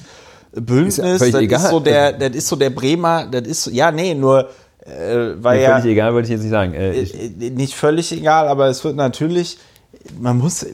Ja, ich meine, auch wenn da irgendwie die, die Freunde der Schlümpfe gestanden hätten, ja, wäre ja auch okay. Form schlägt Inhalt 4 zu 1. Das Problem ist doch oft bei solchen Initiativen, dass das dann so linksalternativ daherkommt, dass äh, tatsächlich, weiß ich nicht, Leute, die sich eher in der Mitte der Gesellschaft verorten, dann auf einmal ein Problem damit haben, dass dann da so komische Leute Rasterzöpfe tragen oder whatever. Ich will nur damit sagen, das ist vollkommen, das ist halt vollkommen unverdächtig. Wie gesagt, der ehemalige Bremer Polizeipräsident hat da auch schon mitgemacht.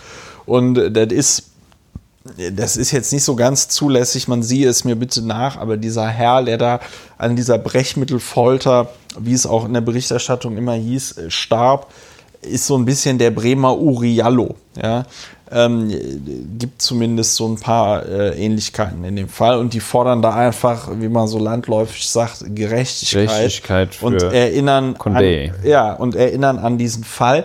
Und das Interessante ist, dass Frank Mangels sich ja dann im Nachgang gegenüber seinen äh, AfD-Kolleginnen und Kollegen in dieser Mail über sein Verhalten und diese Veröffentlichungsstrategie äh, insofern gerechtfertigt hat, als er selber gesagt hat, er wollte durch dieses Foto, was dort veröffentlicht worden ist, und diese Darstellung wollte er für eine mediale Betroffenheit auch sorgen. Das sei mal gut für die AfD gelaufen, was, äh, weil jetzt mal auch eine Pressemitteilung von ihm dann auch aufgegriffen und veröffentlicht worden wäre, was auch relativ äh, also das kommentiert sich selbst, da muss ich jetzt gar nicht viel zu sagen.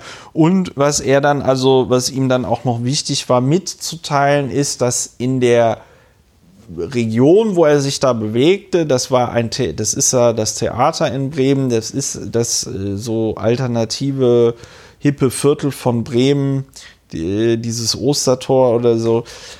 Da sei die sogenannte Zeckendichte sehr hoch. Zecken, das ist ja ein Begriff, der von Rechtsextremen gerne verwendet wird, um äh, ja, Linke zu äh, bezeichnen, zu diffamieren. Und ähm, dieses Wort hat der gute Frank Magnetz genannt und also damit auch gleichzeitig äh, gezeigt, weil wer jetzt seiner Meinung nach dafür verantwortlich ja, er hat ist. Äh, zwei Verdachtsfälle geäußert äh, oder zwei Verdächtige identifiziert.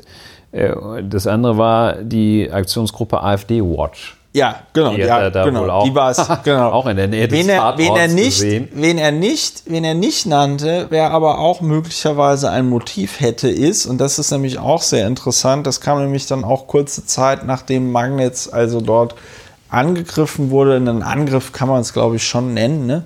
Auch wenn ein Strafverteidiger, da kommen wir dann ja in der Bewertung möglicherweise Keine dazu, ein äh, Strafverteidiger würde das natürlich auch anders sehen. Ähm, ja gut, ich kann ja jetzt mal so viel vorwegnehmen, wenn ich Strafverteidiger würde ich sagen, bin, würde ich sagen, ja, meine Mandanten haben sich da in dieser Gasse einfach ein Wettrennen äh, geliefert und haben dann diesen Mann umgelaufen und die haben gar nicht gesehen, dass der umgefallen ja. ist. Aber der äh, Punkt ist, dem äh, die, die Immunität des guten Herrn Magnets äh, wurde aufgehoben. Und warum wurde sie aufgehoben? Äh, weil die Staatsanwaltschaft gegen ihn ermittelt. Und warum ermittelt die Staatsanwaltschaft gegen ihn? Weil sich Frank Magnitz dem Vorwurf der Untreue ausgesetzt ja, sieht.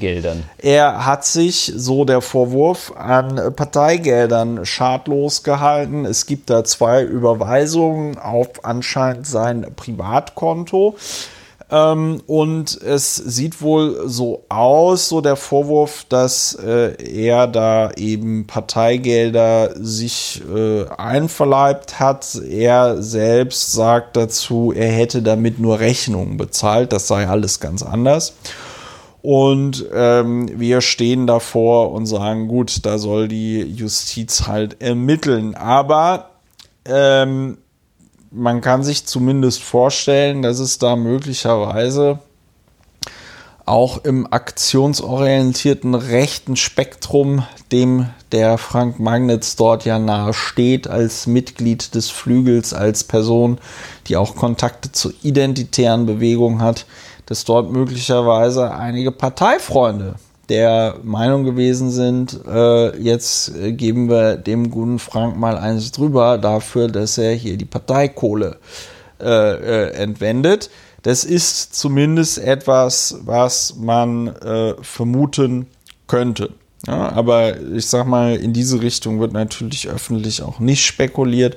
Und in diese Richtung wurde natürlich auch direkt nach der Tat nicht spekuliert. Da war irgendwie klar, hm, es hat einen politischen Hintergrund und der müsse ja links sein. Ja, ich äh, bin auf, in diesem Zusammenhang noch auf zwei Zitate gestoßen, die ähm, auch äh, äh, über jeden Zweifel erhaben sind, also was, was ihre Authentizität angeht. Ähm, Herr Magnitz hat äh, das ja, Herr Magnitz und äh, Parteikollegen haben den Vorfall und auch den Umgang äh, damit dann ja noch, äh, noch selbst kommentiert. Ähm, und Herr Magnitz schreibt in einem Brief, da wurde ihm wohl so ein bisschen schummrig und da rudert er schon mal auf eine unglaublich dämliche Art und Weise. Oh, noch keine Bewertung. Da rudert er, objektiv kann man sagen, rudert er so ein wenig zurück oder mit dem einen Ruder rudert er nach vorn, mit dem anderen nach hinten.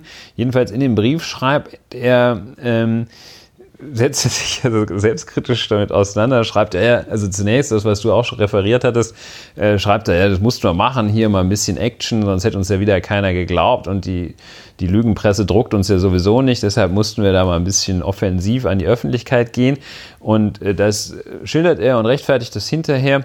Äh, ein selbstkritischer Teil ist dabei, in seinem Brief lediglich über die Mitteilung mit dem Kantholz als Tatwerkzeug äh, meint er, dass er sie im Nachhinein anders formulieren würde. Aus rein, jetzt Zitat, aus reiner professioneller Vorsicht, so Herr Magnitz, hätte man wahrscheinlich ein mutmaßlich vor das Kantholz setzen Kantholz. müssen. Also ähm, ein mutmaßlich vor das Kantholz, wir wollen ihn mal nicht wegen dieses Grammatik-Fehlers äh, schelten, also ein mutmaßlich mutmaßliches Kantholz. ähm, jedenfalls, also man hätte vielleicht äh, da sagen müssen, wenn es keins gab, dann äh, gab es auch kein mutmaßliches. Ähm, das ist so ein bisschen das Dilemma, dass man sagt, ja, mutmaßliches Kantholz ähm, äh, sowas gibt es ja nicht. Ne? Also nicht nur grammatikalisch ist es falsch, sondern auch inhaltlich. Äh, also man kann vermuten, dass jemand was gemacht hat, aber nicht, dass es ein Kantholz war. Äh, aber dieses Dilemma löst dann Thomas Jürgewitz, stellvertretender Landesvorsitzender der Bremer AfD, auf. Und er sagt folgendes. bezieht sich auf das Video, dass kein Kantholz zu sehen war, heißt für uns nicht automatisch, dass es nicht da war. Wir gehen weiterhin davon aus, dass Herr Magnitz mit einem Gegenstand niedergeschlagen wurde. Zitat Ende. Wenn man das Video sieht, ähm, kann man sagen, mh, dass muss es richtig heißen wohl, dass kein Kantholz zu sehen war, heißt, dass es kein Kantholz gab. Ja. Aber gut, äh, sollen wir zur Bewertung übergehen? Ja, es ist, es also, das also, würde ich mir, sagen. Mir, ist das, mir ist das nochmal, mir ist das noch mal wichtig mit dem Video. Äh, also man sieht wirklich auf diesem Video den ganzen Tathergang und das auch relativ gut.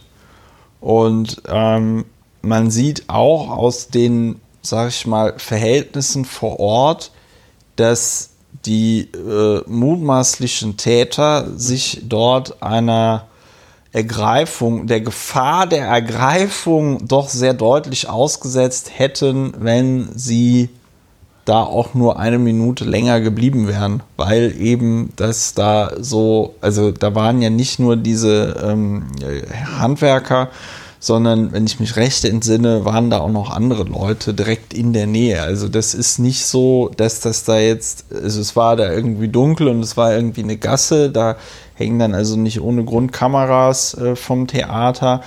Aber es war jetzt auch nicht so, dass das jetzt am Arsch der Heide war und die nächsten Leute erst in zwei Jahren vorbeigekommen wären, sondern das war schon ähm, belebt in einer gewissen Weise. Und ähm, ja, was ist die Bewertung? Also es gibt verschiedene lustige Aspekte. Äh, also wenn Lustig ich jetzt bis- lustig sage, bis dann mache ich natürlich komisch. das nicht lustige lustig. Aber äh, den interessantesten Aspekt fand ich ja noch, darauf hast du ja auch schon auf Twitter hingewiesen, inwiefern sich dort möglicherweise Leute bei der AfD Bremen der äh, äh, Vortäuschung einer Straftat schuldig gemacht haben. Ja, das ist eine Frage, der man noch nachgehen wird nachgehen müssen. Vortäuschen einer Straftat ähm, ist zunächst einmal, wenn ich äh, Paragraph 145d, Klein Dora des Strafgesetzbuches, ähm, ist zunächst einmal, wenn ich da, wo gar nichts ist, so tue, als wäre dort eine Straftat. Fragte man sich bis zu Frank Magnitz, mag man sich auch gefragt haben, ähm, warum gibt doch keinen, der das macht, warum soll ich eine Straftat vortäuschen? Ähm, aber gibt es zum Beispiel in solchen Fällen als Begleiterscheinung von Betrugsstraftaten natürlich, da ist ja Täuschung quasi äh, der Kern des Handelns. Äh, Versicherungsbetrug setzt verwirklicht vielfach äh, auch äh, den Tatbestand des Vortäuschens einer Straftat. Also da, wo gar nichts ist, was So, machen. ne? Jetzt konkret, ich sag, mir wurde die Handtasche geklaut, aber mir wurde Ja. die Handtasche nicht geklaut. Richtig. Aber die Mutma äh, die mutmaßlich, das, Mutma das die mutmaßlich echt die- die geklaute, die, also äh, die, das mutmaßlich genutzte Kantholz äh, reiche ich dann trotzdem bei der Versicherung ein und sage, hier, ersetzt mir den Schaden. Ja. bitte. Das ist das Kantholz, das der mutmaßliche Täter verwendet hat. Ja, das ist eine. Und dann kann man gewissermaßen äh, auch nach einer äh, Entscheidung des Bundesverfassungsgerichts aus dem Jahr 2005 äh, gibt es sozusagen äh, das Vortäuschen einer Strafe. Verfassungsgerichts oder BGH?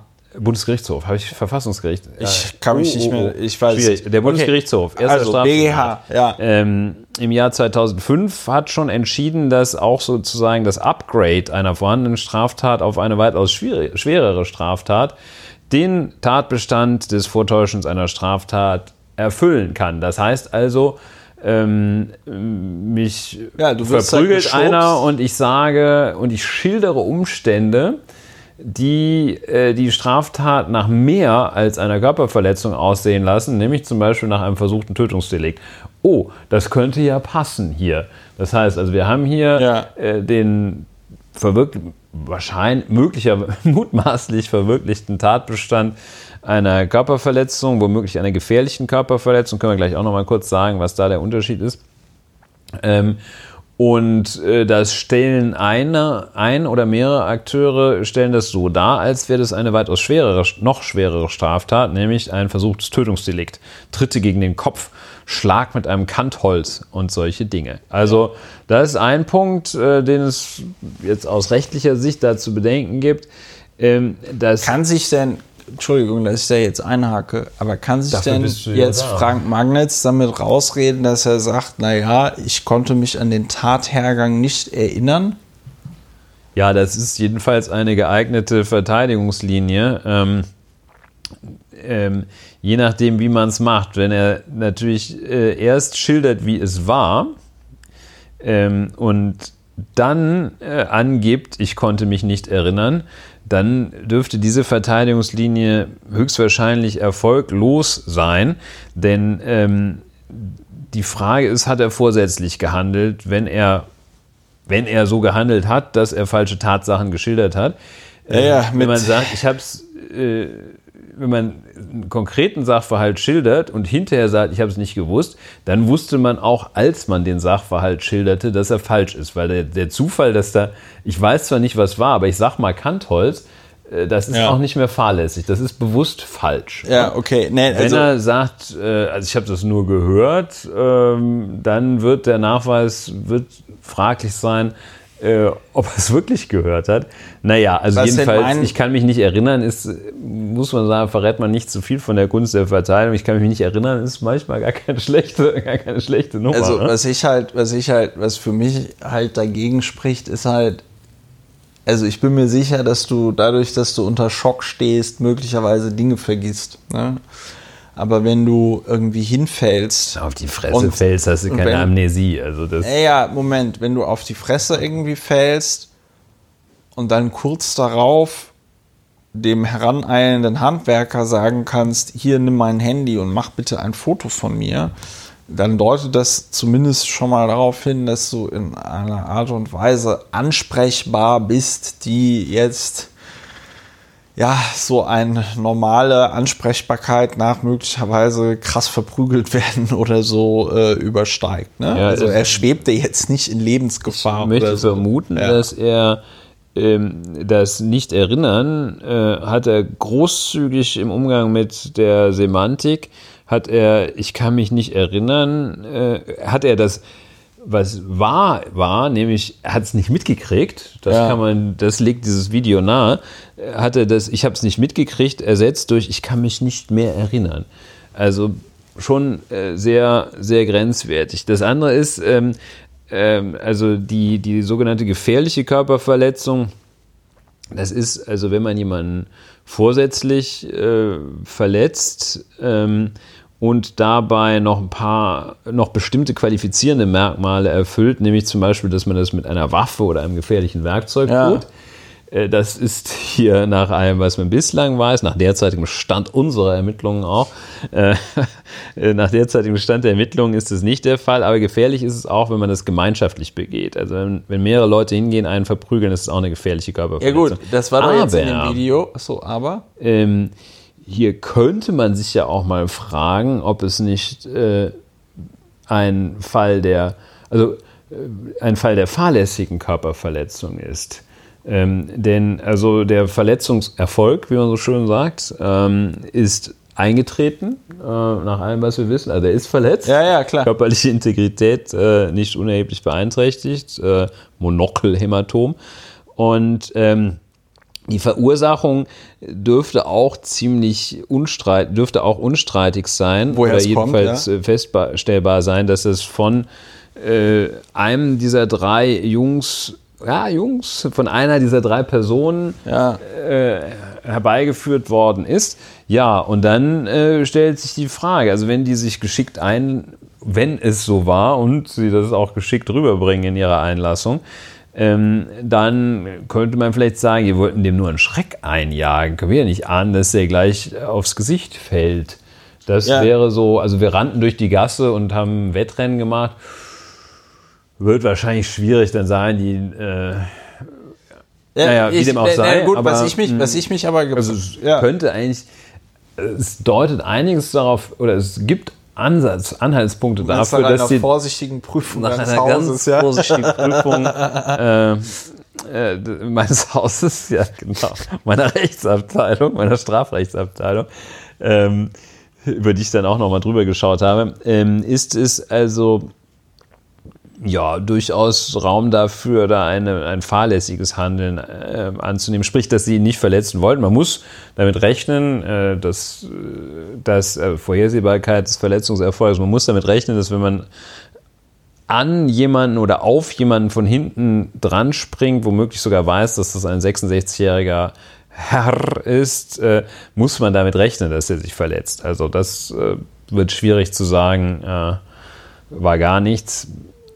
aber nun ja, also fahrlässige Körperverletzung würde ja, ich sagen. Ich ist ein schönes Verteidigungsziel für die Personen. Hm. Was ich mich, was ich mich Vielleicht war es auch wirklich so. Also ich meine, das. Ja. Nee, was ich mich gefragt habe, ist, äh, was, was wäre denn, wenn die einfach den umgeworfen hätten, so wie sie es gemacht haben? Oder und dann da geblieben wären und noch gewartet hätten und dann halt einfach gesagt und dann halt gesagt hätten, ja, wir haben uns da dieses Wettrennen geliefert, tut uns ja furchtbar leid, jetzt sind sie hier hingefallen, äh, das war nicht unsere Absicht, wie können wir das jetzt regeln?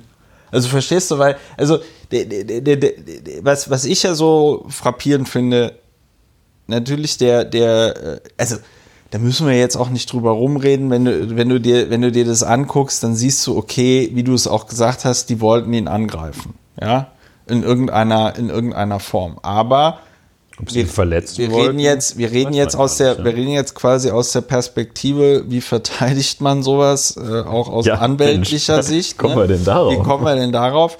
Ähm, und es ist eben nicht so eindeutig, wie es die AfD schildern wollte, ne? Eben mit Kantholz und Mordanschlag und äh, äh, äh, ähm, äh, Tritte gegen den äh, Körper und sonst Den irgendwas, Mhm. äh, sondern halt tatsächlich angerempelt, umgefallen, ungebremst auf den Kopf gefallen, Platzwunde am Kopf, äh, Brille hat sich ins Gesicht gedrückt. Ja.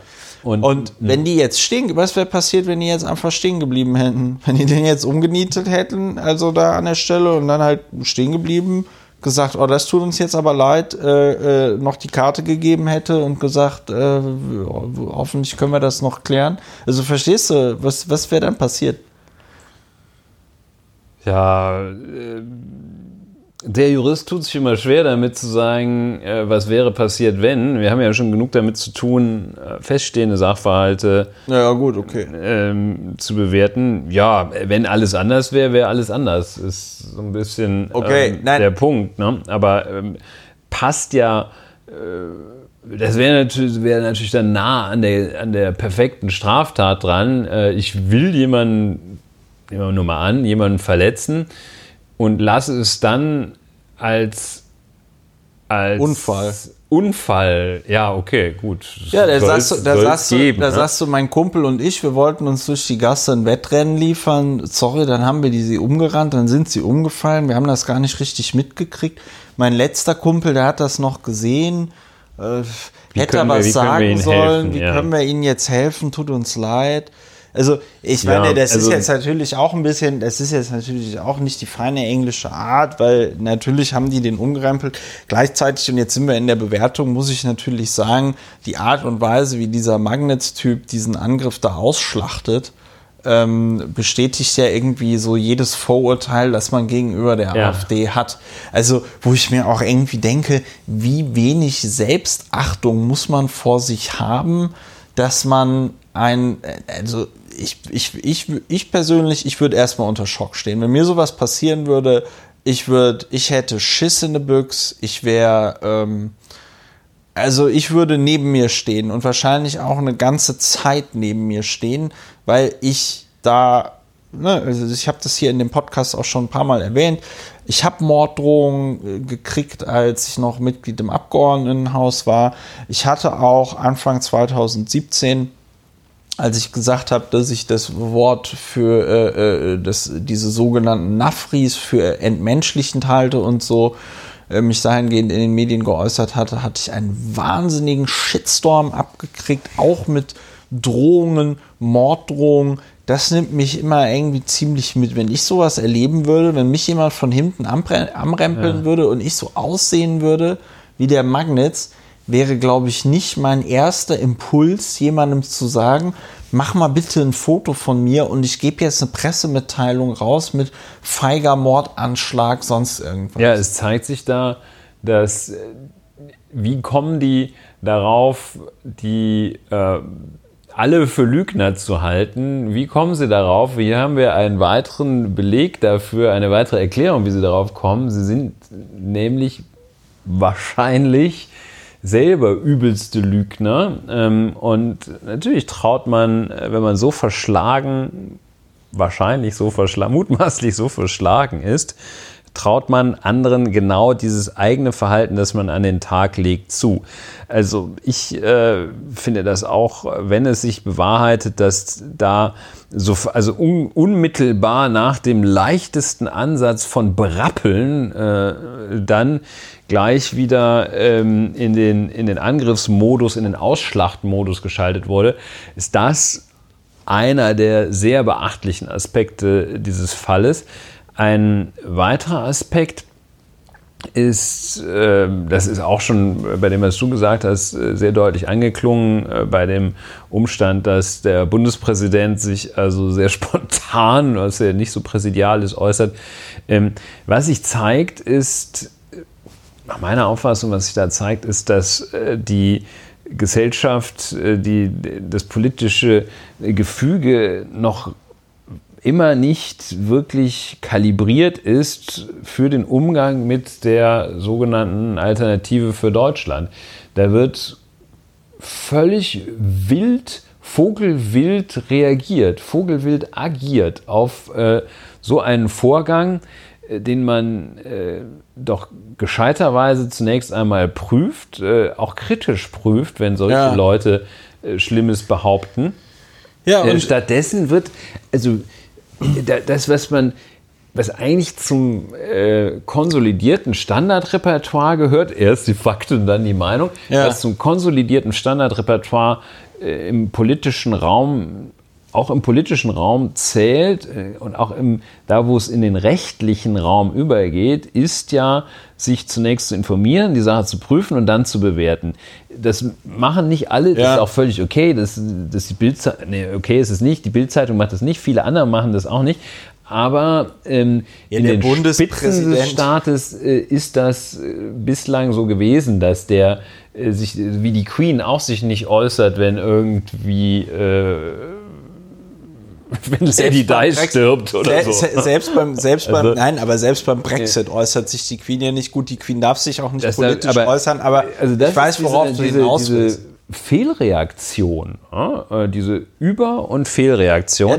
deutet ein bisschen darauf hin, ich mache noch ein Beispiel ja. dafür, deutet ein bisschen darauf hin, dass, oder belegt, dass der Umgang, ähm, dass da noch viel äh, zu justieren ist äh, und grundsätzlich falsch ist. Denn worauf ich gestoßen bin, ist Mariam Lau, die hatte sich ja oh auch Gott. schon einmal. Äh, oh Gott. Ähm, oh Gott. Hat es ja auch schon mal auf oh, sozusagen Lau, die ey. Titelseite äh, des Podcastes geschafft. Ey. Ähm, ui, ui, ui, Und die hat ähm, am 9. Januar, also zwei Tage ja. nach dem Vorfall ja. äh, und ein äh, Tag oder zwei Tage zwei Tage nach und zwei Tage vor ja. Veröffentlichung des Videos hat sich gesagt, wenn sich bewahrheitet, was Polizei und Staatsanwaltschaft derzeit vermuten, dass der rohe Gewaltakt einen politischen Hintergrund hatte, dann haben wir es mit einer Zäsur zu tun. Ja. Ähm, also das ist natürlich auch eine völlige Überreaktion. Die, die hat das ja, also, die hat das ja auch ähm, gleichgesetzt, die hat das ja, Mariam Lau hat das ja auch gleichgesetzt in einem Podcast ähm, äh, muss sie sinngemäß gesagt haben, ja, äh, das wäre quasi so eine direkte Folge von diesem Nazis raus, was da im Internet äh, rauf und runter gelaufen ist. Ja. Also äh, das, das ja, gut, sind vielleicht ist Mariam Lau nicht das Beispiel dafür, dass, äh, dass es ist eher wohl ein Beispiel dafür, dass Mariam Lau ein bisschen äh, ähm, ja, der ist der Name halt Programm, ne? Ich habe ja in dem, ich habe ja in dem, äh, schön, ich habe ja, ja, Entschuldigung, aber, aber, ich weiß keine Witze mit Namen und äh, mein Name ist ja der Komparativ von Lau, also von daher äh, sollte ich mich da nicht so weit aus dem Fenster lehnen, aber vielleicht mache ich es deswegen.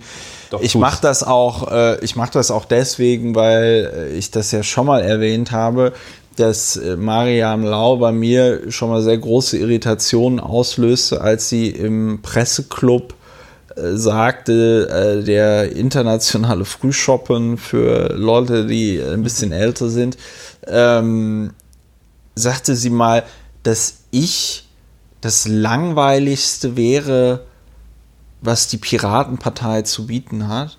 Und das also so vollkommen aus dem Kontext und ich mich mit der vorher mehrmals getroffen hatte und der Haarklein geduldig alles erklärt hatte zur Piratenpartei, was sie wissen wollte, ja, und sie dann kommt mit, das ist das äh, äh, langweiligste, was die Piratenpartei zu bieten hat und diese Wertung sich in meinen Augen dann doch für eine äh, Politikjournalistin zumindest scheint sie ja zu denken, dass sie eine ist, so in dieser Form äh, verbietet. Es sei denn, sie hat da äh, irgendwelche konkreten Dinge. Also, äh, aber ja, äh, hier von einer Zäsur zu sprechen und bei jetzt der mh, hm, Anwältin. Bei ungeklärter Sachlage und Zweifeln ja. bereits aufgetretenen, zwei Tage nach dem Vorfall bereits ja. aufgetretenen Zweifeln, die sich dann auch noch bewahrheitet Ja, haben. die ja von der, vor allem Ding, vor allem Ding, die ja von der, also ich weiß auch nicht, wie sie darauf kommt zu sagen, wenn sich bewahrheitet, was die äh, Staatsanwaltschaft und die ähm, äh. Polizei sagen. nämlich, die, hm. die haben die ganze Zeit gesagt, nee, die Darstellungen der AfD äh, stimmen so nicht. ja, Mariam Lau. Ne? Mariam Lau. Oder Äh, soll man es lieber lassen? Oder soll man es sein? Ja, ich finde, Mariam Lau Oder soll man sich ja auch mal genau. äh, mit der Frage auseinandersetzen, ob sie nicht vielleicht einfach ähm, sich einen anderen Beruf suchen sollte. Aber Augen gut, auf bei der äh, Pro, Berufswahl. Pro und Contra. Nein, also es sind wirklich ganz viele absurde Aspekte. Wir haben hier einige benannt. Äh, was mich noch interessieren würde, äh, also auf diesem Video sieht man die ja nicht, diese Herren. Da kann man, also man kann, sie, man kann sie da jetzt nicht identifizieren. Ich habe mir das auch noch Ja, genau die- angeguckt. wie man auf die also, gekommen wenn ist, die jetzt, müssen- wenn ja. die jetzt die Klappe halten, dann ist doch die Wahrscheinlichkeit, dass die ergriffen werden, relativ gering, oder? Sind die denn nicht schon. Äh, Nee. Ach so. Nee, nee, nee. Ja, aus irgendwelchen Gründen dachte ich. Nee, die Tatverdächtigen, aber das die waren, man hat, war bei diesem Hacker. Der, das war der Hacker, den man hat. Der Hacker, äh, der, der Johannes S. aus Mittelhessen. Ja, Ja, genau. der soll ja, habe ich heute gehört, äh, Mittäter haben. Mittäter und zwar mit so einer Ermittlungsmethode woll, möchte, dass es, möchten, dass die Ermittler herausgefunden haben, die haben den wohl vor den Computer, Computer gesetzt und gesagt, hier, zeig mal. Dann hat er wohl nicht mal den Ein- und Ausschalter gefunden oder so, so jedenfalls die Fand- Schilderung. Ja, aber fand ich, Ähm. fand, ich schon, ist, äh, fand ich schon einen ganz guten Ansatz. ja, Ja. Ja, ich, ja, ich würde sagen, niemand muss sich selbst belasten. Ja, es ist schwer, schwer zu finden, denn äh, also zumal, wenn es, da, da wurde ja schon mit einigem Aufwand ganz sicher von der Bremer Kriminalpolizei und dem äh, Landeskriminalamt Bremen ermittelt.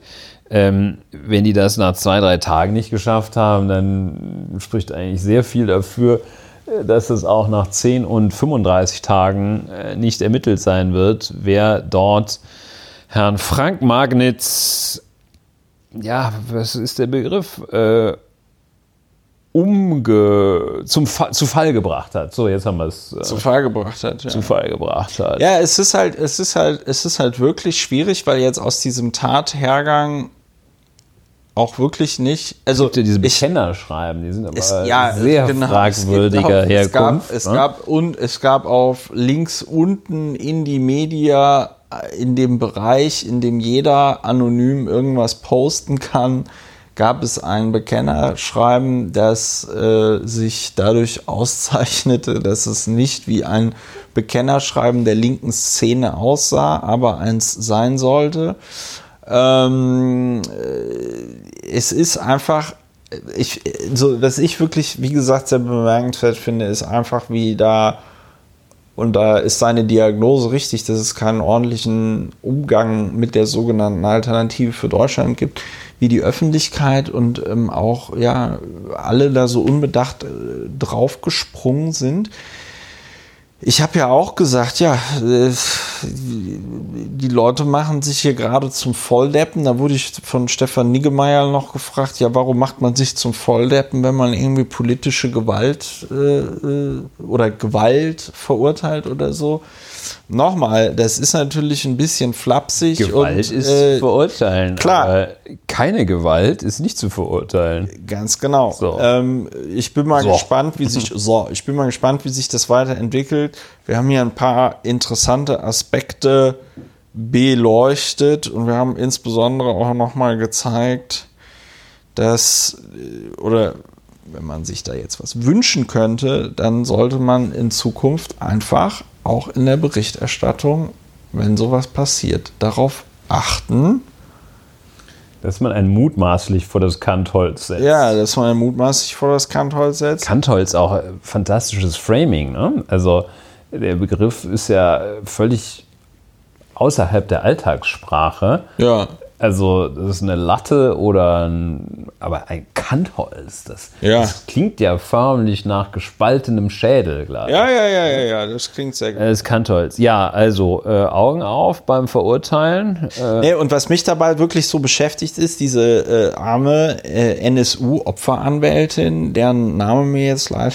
nicht einfällt, liefere ich nach.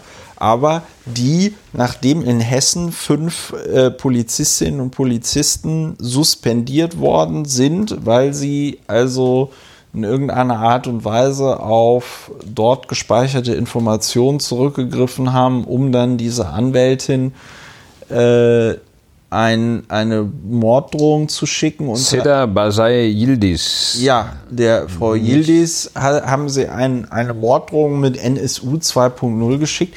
Ja, jetzt kriegt die, jetzt hat die nochmal eine Morddrohung mit NSU 2.0 geschickt. Weiter, und ja. da sagt, und da hast du ganz klar einen politischen Hintergrund. Da wird jemand ganz klar mit dem äh, Leben bedroht, was ganz klar schon in dieser Form eine schwere Straftat ist. Ja, also der Versuch ist strafbar und eine Morddrohung ist äh, strafbar. Ja, und da haben wir das Schweigen im Walde. Ja, da, da sagt niemand, äh, das ist ein Angriff auf unseren Rechtsstaat. Das, äh, also niemand ist jetzt übertrieben. Natürlich löst das auch Empörung aus. Aber wenn man jetzt, wenn man sich jetzt die Magnituden anschaut, um die sich das unterscheidet. Also es wird jedenfalls weit unterhalb der Ebene des Bundespräsidenten und des Außenministers bearbeitet ja. und äh, ja. kritisiert. Ja. So, und die Frau fragt sich jetzt gerade, die also konkret bedroht wird, deren konkrete Informationen äh, von der Polizei anscheinend an Rechtsextreme weitergegeben worden ist, die sich mit der Eigenbenennung NSU 2.0 ja in eine, sag ich mal, Tradition setzen, wo klar ist, wo die Reise hingeht. Der NSU hat elf äh, äh, Menschen exekutiert, anders kann man es nicht sagen. Ja, äh, Schweigen im Walde im Vergleich dazu. Und bei und Magnets springen sie alle sofort bei. Und ich frage mich, welcher, welcher Impuls da ist. Ich hatte das letzte Woche schon mal formuliert. Anscheinend gibt es so eine Angst, es könnte einem unterstellt werden, ja dass man das ja eigentlich gut findet oder ja. so. Und ähm, diese Angst muss man ablegen. Ja, ja, die ich, Angst davor, dass es einem unterstellt wird. Ja, ja, ja, genau. Also, äh, aber gut, wir kommen ja an ja, dieser Stelle das, möglicherweise ja, zu fortgeschrittener Stunde auch nicht weiter. Ja, wir werden ähm, es in diesem Podcast nicht lösen, aber in einem der nächsten. Aber in einem der nächsten. Hoffentlich dann unter Lauer und Wehner. Äh, das wird, ich kann tatsächlich aber auch versprechen, das wird jetzt nicht zum Running Gag. Das ist nicht so, dass wir Ende des Jahres hier noch unter Lauer informiert podcasten und ähm, sagen, nächste Woche kommt der neue Podcast. Vielen lieben Dank für eure Aufmerksamkeit. Danke äh, auch. Wir hoffen, dass es euch gefallen hat. Äh, wir freuen uns immer über Feedback, wir freuen uns über Daueraufträge. Äh, wir freuen uns generell, wir sind lebensfrohe Menschen, auch wenn man das manchmal nicht so merkt. Ja, aber ähm, meistens freuen wir uns. Wir freuen uns, wenn ihr diesen Podcast euren Freundinnen und Freunden weiter ähm, empfehlt. Ihr könnt auch einen Fanclub gründen. Wie wäre das, wenn wir einen Fanclub hätten, der sich Lauer und Wener Ultras nennt, zum Beispiel? Ja. ja? Ja. Mit, mit, so Kluften, die die Leute dann nennen. Ich kann auch Nordkurve. mal Nordkurve. Ich kann auch mal den Peter fragen, ob er, ob er so Fan-T-Shirts, wenn ihr Fan-T-Shirts haben wollt, können wir alles äh, herstellen lassen. Ähm, vielen lieben Dank für eure Aufmerksamkeit. Macht es gut, mal kommt gut durch die Woche und dann bis nächste Woche. Nächste Woche hast du Zeit, Ulrich? Ich gehe stark davon aus, ja. Nächste Woche eine neue Folge von äh, Lauer und äh, Wena, sage ich jetzt einfach mal. Das und ist kühn. Das ist kühn. Und dann ähm, macht's gut. Tschüss. Tschüss.